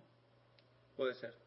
eh, sobre está la gente que está poseída por los ordenadores, son eso como esclavos de los ordenadores, y luego están los ordeñadores. Entonces yo quiero, quiero convertir a nuestra audiencia en ordeñadores de la realidad ajedrecística, Ujú. que analicen las posiciones, que busquen información, ¿no? que, que nos envíen colaboraciones o preguntas, ¿no? Entonces, yo todo esto lo hago Sí, a, por, a- todo, por su bien. a to- a todo esto, eh, nos ha escrito el amigo Diemish en nuestro Twitter Ah, y, nos ha, y, nos ha, y nos ha vuelto a decir que no hablaste sobre el fiancheto. Yo No, creo que sí que No dijiste solo una hablas sobre el fiancheto, sino que cuando ya dejamos de grabar, tú me golpeaste durante cinco minutos seguidos ¿Por no porque me dijiste que me había extendido demasiado. Bueno, lo de los golpes no me acuerdo. Igual tú lo recuerdas justamente por eso. sí. Pero, pero no, lo digo porque creo que hice una respuesta probablemente bastante Caótica. carente de sentido y de cordura, pero, pero, pero, pero, pero bastante, bastante larga, bastante larga. ¿Ves? El perro también lo recuerda. Bueno, entonces, entonces eh, eh, le rogamos a nuestro leal amigo Diemish. que retome el programa, sería de hace, ¿qué fue? ¿La semana pasada o la anterior? La anterior, creo, anterior, ¿no? de hace dos semanas. Bueno, ya no se te ven moratones. No, no, me he puesto eso sí con ayuda, ayuda profesional. Eh, ¿hoy, ¿Hoy qué día es? ¿Hemos quedado? Hoy- El 27. 27 menos 14 sería el día, el día 13, ¿no? ¿Y en soles cuánto es? Tu maldad no tiene límites. No. Todo, todo viene, como comentabas el pasado programa, de que, de que yo presumí, ¿no? Yendo en coche con aquí, con el... con el editor de la revista Jaque. Eh, yendo en coche, yo le dije, espera, no me interrumpas, que estoy eh, eh, calculando, Convirtiendo. convirtiendo A tres monedas. tres monedas a la, A la vez. y bueno. Y yo casi me, me, des- me descoyunto. Sí, sí, por poco nos estrellamos de, de las convulsiones. que- Bueno, pues, eh, ¿qué estaba diciendo? Pero no lo sé, pero... Eh, Bueno, lo del fiancheto. Sí, sí, que... Que retome el que, programa que la- 27 menos 14, 13, ¿no? O sea, o sea que el programa, eh, el programa en el que se habló largo y tendido y a costa de mi salud, eh, por los golpes recibidos, eh, fue el, el del 13 de junio, o sea que le remitimos a... A aquel programa para que escuche... Luego también hay, hay otra posibilidad inquietante y es que mm, igual mi, mi- mis disquisiciones fueron tan absurdas que, Que apunta- no, que- no reconoció, no reconoció la parece- respuesta a la pregunta en ellas. ¿no? es posible. que haga un esfuerzo, por favor, que lo busque, que hay algo viene. A lo mejor está un poco cifrado, Deslavazado, pero- sí. cifrado y deslavazado. Bueno, eh, hay, otras pruebas, pero si esto hace un momento lo había yo ordenado. Ah, sí, hay otras pruebas también para la, la, la, la- la chiquillería, la juventud, la mozalbetez eh, española, que se están celebrando en estos momentos. Eh, Sí, por eso te decía que igual ya es que ya no hay sitio para los, los jugadores de más de 18 años. Podemos votar, pero ya no podemos jugar, ¿no? Y hago la, la- la próxima vez que te pida que me imprimas eh, los datos de un torneo, ponle ahí en Charresul, mostrar mostrar datos del torneo, porque ahora, no, ahora veo que no pone dónde se celebran, pero bueno, no importa, no importa. Se celebra. ¿eh? se celebran en España y en respectivamente las categorías cadete e infantil. Y de, Campe- Campeonato de selecciones autonómicas infantiles y cadetes. o también llamado Campeonato de España de Selecciones Autonómicas en edad escolar, cadete e infantil. Ajá. Es lo mismo. Pues eh, después de tres rondas, y aquí creo que sí que voy actualizado, después de tres rondas en la categoría cadete, eh, el tercer lugar lo ocupaba la selección canaria, el, el segundo la andaluza y el primero la catalana. Teniendo que decir que la valenciana mm, en, eso- en estos momentos figura en sexto lugar, pero bueno, aún quedan, aún quedan rondas para recuperarse y hacer patria chica, ¿no? Ujú. Eh, Terruñete. Además, sobre 18, 18 Participantes. participantes, están todas, ¿no? Las comunidades y ciudades autónomas. A ver, estoy mirando. Estoy mirando si está Ceuta. O Ceuta forma parte de la. De la melillense. De la. No, de la andaluza, no lo sé, qué vergüenza. Bueno. Eh, Ahora es cuando tenían que haber venido las llamadas solares para interrumpir esa disquisición, pero bueno, no importa. Y en la y en la en la en la categoría en la categoría infantil vamos mejor, vamos. Le digo yo que estoy todo pletórico de juventud y de infantilismo.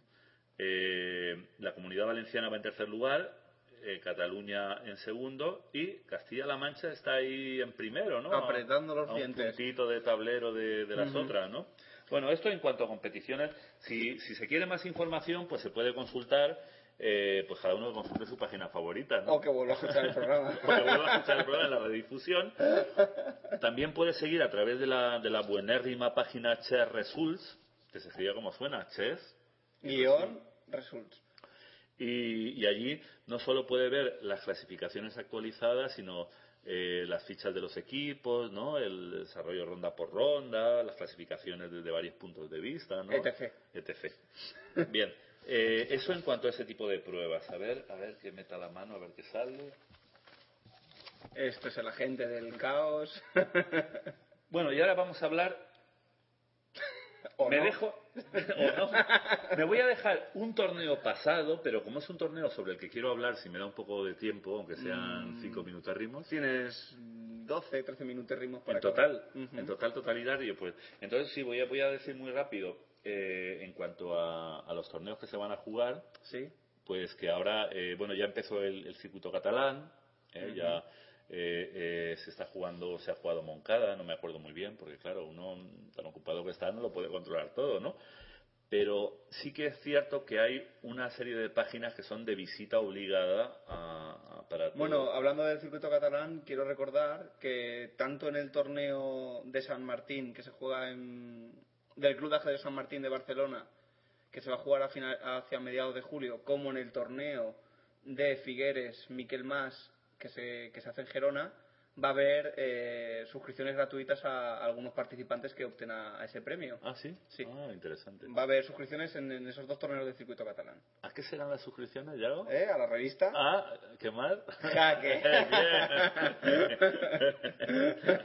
No, que la gente le quede claro, ¿no? Cuatro suscripciones en Gerona y tres en, en Barcelona. Muy bien, por cortesía de... La revista. Que- Bueno, entonces... eh, Porque nos gusta leer, ¿no?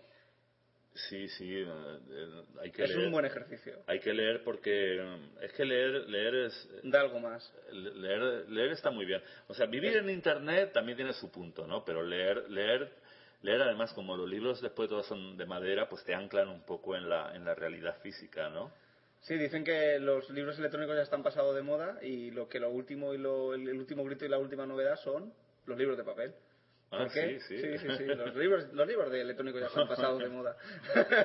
Bueno. ¿Qué es lo que pasa con la, con la electrónica y todas las novedades? Sal- sale un móvil a los tres, a los tres días, como nos cuenta Amador, saca uno nuevo y, y mejor y no sé de qué. todos no sé modos, cuánto. a todos nuestros oyentes que tengan libros electrónicos tampoco es necesario que, Que los lo- tiren. los pueden quemar. Yo, yo tengo uno también, ¿sabes? Sí, lo digo de. Aunque yo tengo uno de los antiguos que eran carísimos y, y- y- y con muchas menos prestaciones que los actuales, ¿no? Ujú. Pero yo fui de los pioneros. Bueno, a ver, eh, ¿por dónde iba? Estábamos Ah, sí, eh, quería, quería decir que, que mm, me voy a dejar un- una cosa sobre la que, la que voy a dar un poquito de... eh, ¿De cera? ¿Le vas a no, cera? no, era, era, era una respuesta a un comentario. Bueno, todos nuestros oyentes saben que nosotros, por respeto a, a- a- a personas y propiedades, a veces enmascaramos, distorsionamos levemente, pero todo con fines pues eso, Didácticos. ¿eh? didácticos y, como he dicho, de protección de, De datos. entonces, si me da tiempo, contaré una cosa y si no, como es una anécdota inmortal e imperecedera.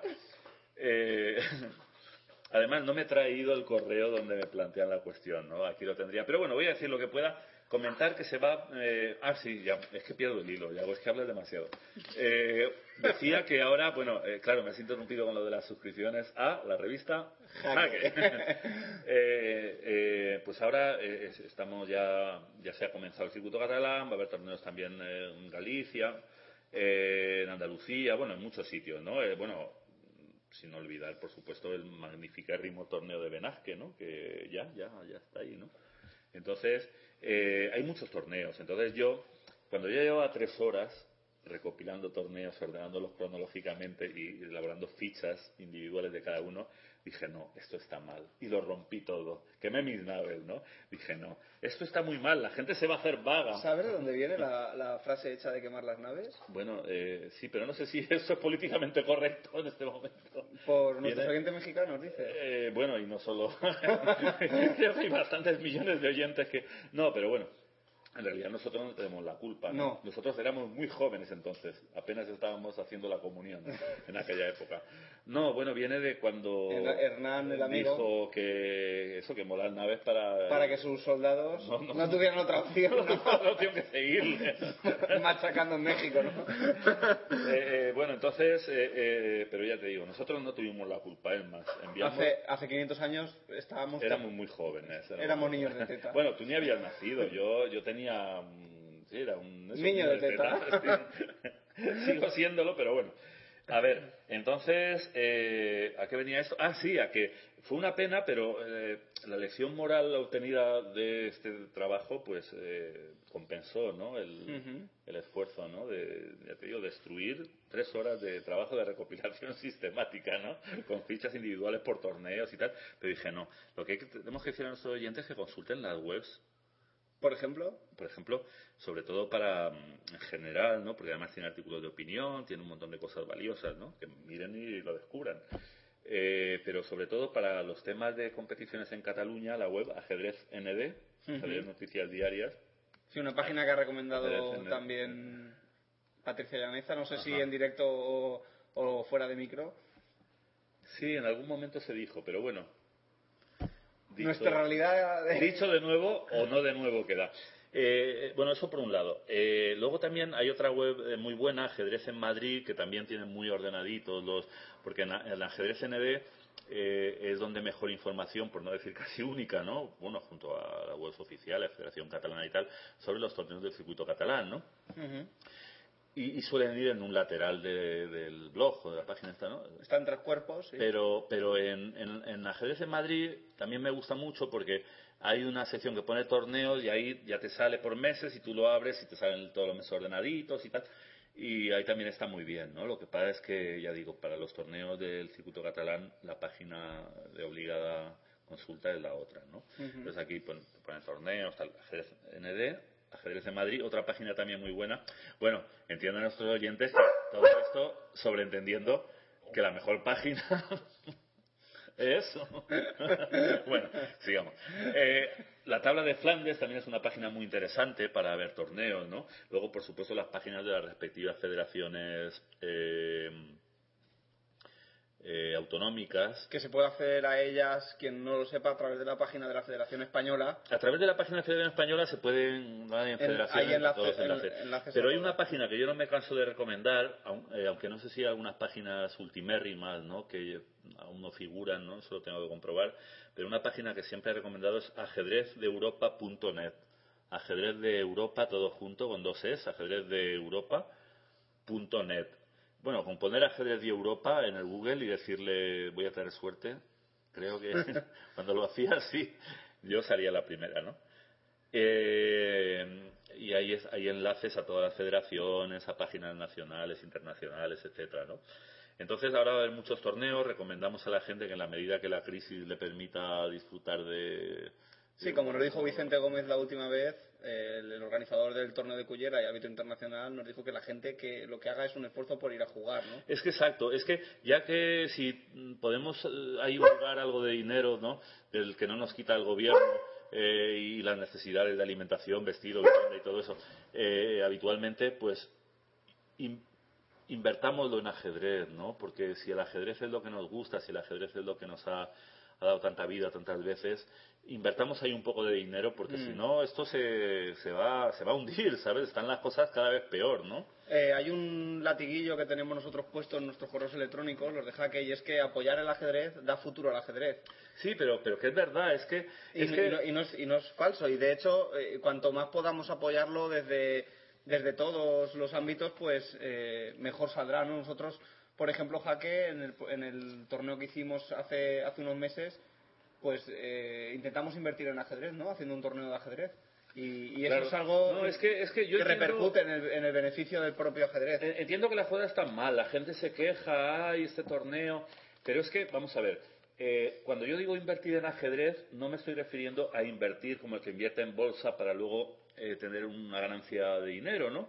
No, estoy diciendo que cuando uno dispone, si es que dispone de unas cantidades para su ocio, ¿no? Para, Sí, aunque para sean mínimas, sí. Sí, aunque sean mínimas, pues que igual que decide, mira, me voy a ir a cenar a este restaurante o me voy a, a- a ver esta película, ¿no? O me voy a comprar este libro, pues que también eh, es que a veces hay, y si me da tiempo lo diré al final, eh, la, la carta de nuestro oyente sobre un incidente que le ocurrió en un torneo en el que perdió perdió por culpa del mismo jugador dos veces Dos y eso la, la podemos dejar para el próximo.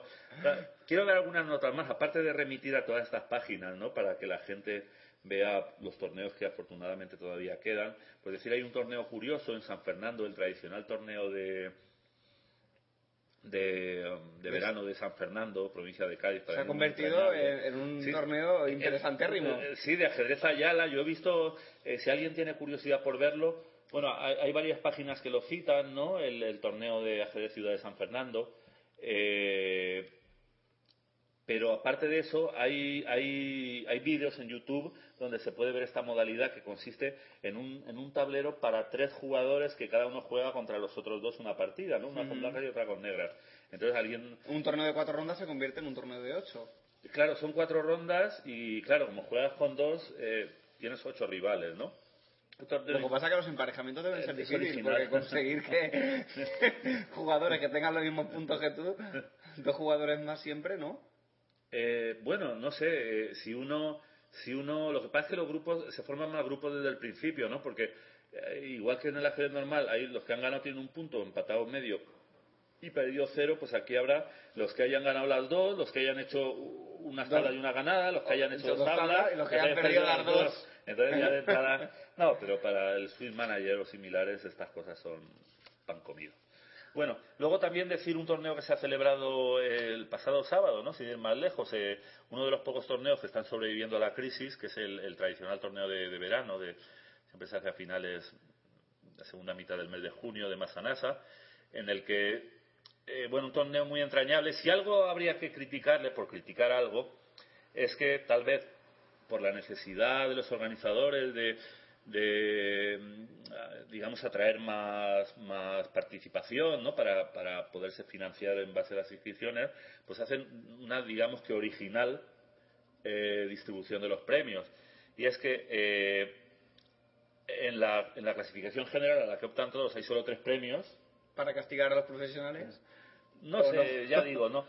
Hay que verlo en positivo, ¿no? Seguramente eso se hace para promover la participación de popular, la, por popular, ¿no?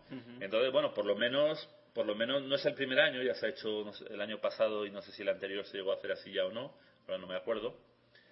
Eh, este es un torneo del que yo guardaba buen recuerdo porque el año pasado lo gané, este año solo he podido quedar décimo, pero no deja de ser un- una gran mm, eh, he mejorado mucho sobre el de nuevo centro del que hablé que quedé 40 Fue uno de tus, de tus peores tres torneos de, de tu vida, ¿no? Me dijiste. O... y probablemente de, no solo de esta vida, sino de varias vidas como ajedrecista, ¿no? Entonces, pero bueno, hay, hay que citar, eh, bueno, voy a citar por lo menos, ah, bueno, decías que me he quedado a medias, decía que, que el, el, eh, por sacar algún defecto o alguna crítica constructiva sería eso, que, que solo hay tres premios en la general, mientras que hay un tramo, un tramo de ocho premios para jugadores sub 2050. Entonces, bueno, es algo que no sé si convendría equilibrar, pero lo que está claro es que cada organizador hace en su casa lo que quiere y, y- y que eh, es un mérito que hoy en día con la que está cayendo pues se, se sigan haciendo torneos que solían estar patrocinados por ayuntamientos y que ahora han caído como moscas, ¿no? Bueno, también comentar otro torneo eh, que se va a celebrar, también otro torneo que hay que apoyar, hay que apoyar porque porque hay que apoyar si encuentro la hoja, que es el torneo de Montserrat, eh, también clásico en el panorama. Sí, ya lo hemos oído en la sí. cuña que nos han puesto la propuesta hace... Sí, es un torneo que, que se va a celebrar el 21 de, de julio, si no recuerdo mal, porque no encuentro la hoja, creo que ya no me la he escondido. No, no, no, no. En, pues, en absoluto, en absoluto, en absoluto. Bueno, entonces... Una, dos, dos, tres. tres. ¡Ah! Sí que soy burro, porque encima este lleva unas figuras y unos colorines. El calor no perdona. No. No. Voy mejorando mi autoestima. Antes decía, la edad no perdona, los kilos de más no perdonan, ahora es el calor. Bueno, este es un torneo, no voy a decir yo que, que nos haya copiado, en el buen sentido de la palabra, ¿no? A esos torneos anticrisis, recuerdas que Ujú. hacía, o algún otro. O el formato que hicimos en otras ocasiones, sí, al, al Sí. Vitalia, ¿no? Eh, sí, bueno, no, no, en el Vitalia ya se llegó a poner unos pequeños premios, Ajá. igual que en nuestro torneo de revista. Jaque. Eh, lo que pasa es que, bueno, se hizo unos torneos anticrisis el año pasado, luego también la federación, en, en la gala del ajedrez valenciano, también celebrada el año pasado, pues eh, también hizo porcentaje. Pues en este torneo, ya digo, es un torneo entrañable, ¿no? Ya lleva... Eh, ay, no he impreso la hoja donde ponía ¿Cuántas ediciones? cuántas ediciones llevan, pero no importa, es un torneo ya de toda la vida. ¿no? Asentado. asentado. Pero este año, debido a la crisis y a la falta de subvenciones, pues se hace eh, con porcentajes de recaudación de las instituciones. Hay que apoyar esto, hay que apoyarlo porque encima eh, en esos torneos que yo hacía anticrisis de los que dábamos aquí, pues se, se, se ponía un seten- entre un 75 y un 80% de, de la, La recaudación. en premios porque los aforos Que eran es más de lo que pone el Estado en lotería. Es que la gente a veces, cuando los ajedrecistas tienen el trauma ese, que se den cuenta que cuando participan en loterías del Estado eh, se están llevando. No, pero es que, eh, aparte de que pueda ser legítimo que un organizador le haga- lo haga no solo por amor al arte, que siempre hay un porcentaje alto de amor al arte, porque lo- lo- el beneficio neto, eh, eh, bueno, para comprarse una bolsa de cortezas o de, o de algo así, ¿no? O media. una Coca-Cola o media. Eh, eh, entonces, eh, eh, aparte de eso, es que hay que pagar un árbitro o dos, es que hay, hay gastos, pues que si los manteles para las mesas, los números, etcétera, etcétera. Pero bueno, este torneo hay que apoyarlo porque han puesto el 100%, el 100% de la recaudación en premios, con lo que los gastos de arbitraje probablemente los, Los asume la organización. organización porque tiene un árbitro muy bueno, al que saludo de aquí, Manuel Fernández, ¿no? uno de los mejores árbitros de, de esta zona. Y, bueno, eh, encima veo que también hay algún trofeillo, o sea que si el 100% de la recaudación va a inscripciones, arbitraje lo pone en la casa, los trofeos los pone el club, es un torneo al que hay que apoyar y al que, al, al- al- al que le pondría solamente una pega, solamente una pega. Y es que eh, la gente tiene miedo a poner inscripciones más altas. Es por lo que decía hace un momento que tenemos que invertir en ajedrez, tenemos que apoyar el ajedrez y, darle un futuro, darle un futuro porque están las cosas muy mal, ¿no? Entonces, bueno, yo no es en realidad no es una crítica porque es un planteamiento que a lo mejor es súper exitoso, pero han puesto una inscripción de 5 euros. Yo tal vez me hubiera arriesgado a poner 10, porque ya no es porque sea más popular o menos, sino que, que aparte de que, claro, los porcentajes de la recaudación pues pueden ser menores poniendo 5 euros, nunca se sabe, ¿no? Porque a lo mejor te vienen 70 con 10 euros de inscripción y, y- y con 5 te vienen 150. Que No, pero el aforo máximo es, sí, Sí. 150. Eh, pero en cualquier caso, más allá de eso, más allá de lo que parezca razonable o no, que esto, esto lo es, por supuesto, lo que quiero decir es que hay que apelar un poquito, y desde estas ciberondas yo A lo hago, dignidad, ¿no? a que la gente sí que diga, eh, mira, por, por, por muy en crisis que estemos y por muy mal que estemos, entre pagar cinco, es que si dijera es que son todas las semanas, todo, no, pero en un torneo, ¿no? Entre pagar cinco y pagar 10 euros no hay tanta diferencia, ¿no? Y esa diferencia eh, eh, redunda en beneficio de todos, ¿no? Porque incluso a lo mejor hasta les hubiera permitido pues no tener que costear esos gastos que, que van a, va a asumir el club, ¿no? Si trofeos, arbitraje, lo que sea. Entonces, yo quiero quiero hacer sobre todo a, los- a los oyentes más próximos geográficamente, ¿no? Eh, bueno, y toda España en general, que es donde estamos padeciendo ahora esta crisis tan brutal, ¿no? Eh, no seamos no seamos demasiado tacaños a la hora de, de rascarnos el bolsillo para pagar una inscripción de un torneo, para comprar un libro. Eh, si no apoyamos esto, esto se va, se puede decir. ¿Al garete? sí, se puede decir al garete. Bueno, yo iba a decir otra cosa, pero eso, al garete. No, es así, no quiero ser pesimista y más en el programa que cierra la... De hecho, no lo soy, pero por eso pienso que para que esto se mantenga a flote, todos los ajedrecistas tenemos que, que apoyar y hacer un pequeño esfuerzo económico. Tampoco estamos hablando de. Sí, de- de cantidades- sumas, eh, No, estamos escandalosas. hablando de la diferencia que va entre 5 y 10 euros. Que ¿no? son cinco. Que son 5 euros. Ya, pues, Estoy lúcido, ¿eh? y, y sin convertir ni a soles ni a dólares. Bueno, pues lamentablemente Cronos va a dejar de- temporalmente en el tintero una anécdota que me manda uno de nuestros oyentes más Pero ya- ya la- Alfil Feo, pero que porque es una anécdota muy curiosa de cómo Alfil Feo perdió en un mismo torneo dos partidas contra el mismo rival. no contra el mismo rival, pero, Pero a causa del mismo rival. una directa y otra indirectamente, pero que bueno, que eso. Jugosérrimo. Jugosérrimo. Bueno, nos despedimos de todos hasta la temporada que viene. Ya sabéis, la semana que viene, eh, programa especial del Magistral de León. Y ahora sí, feliz verano a todos y... Y que el ajedrez os acompañe.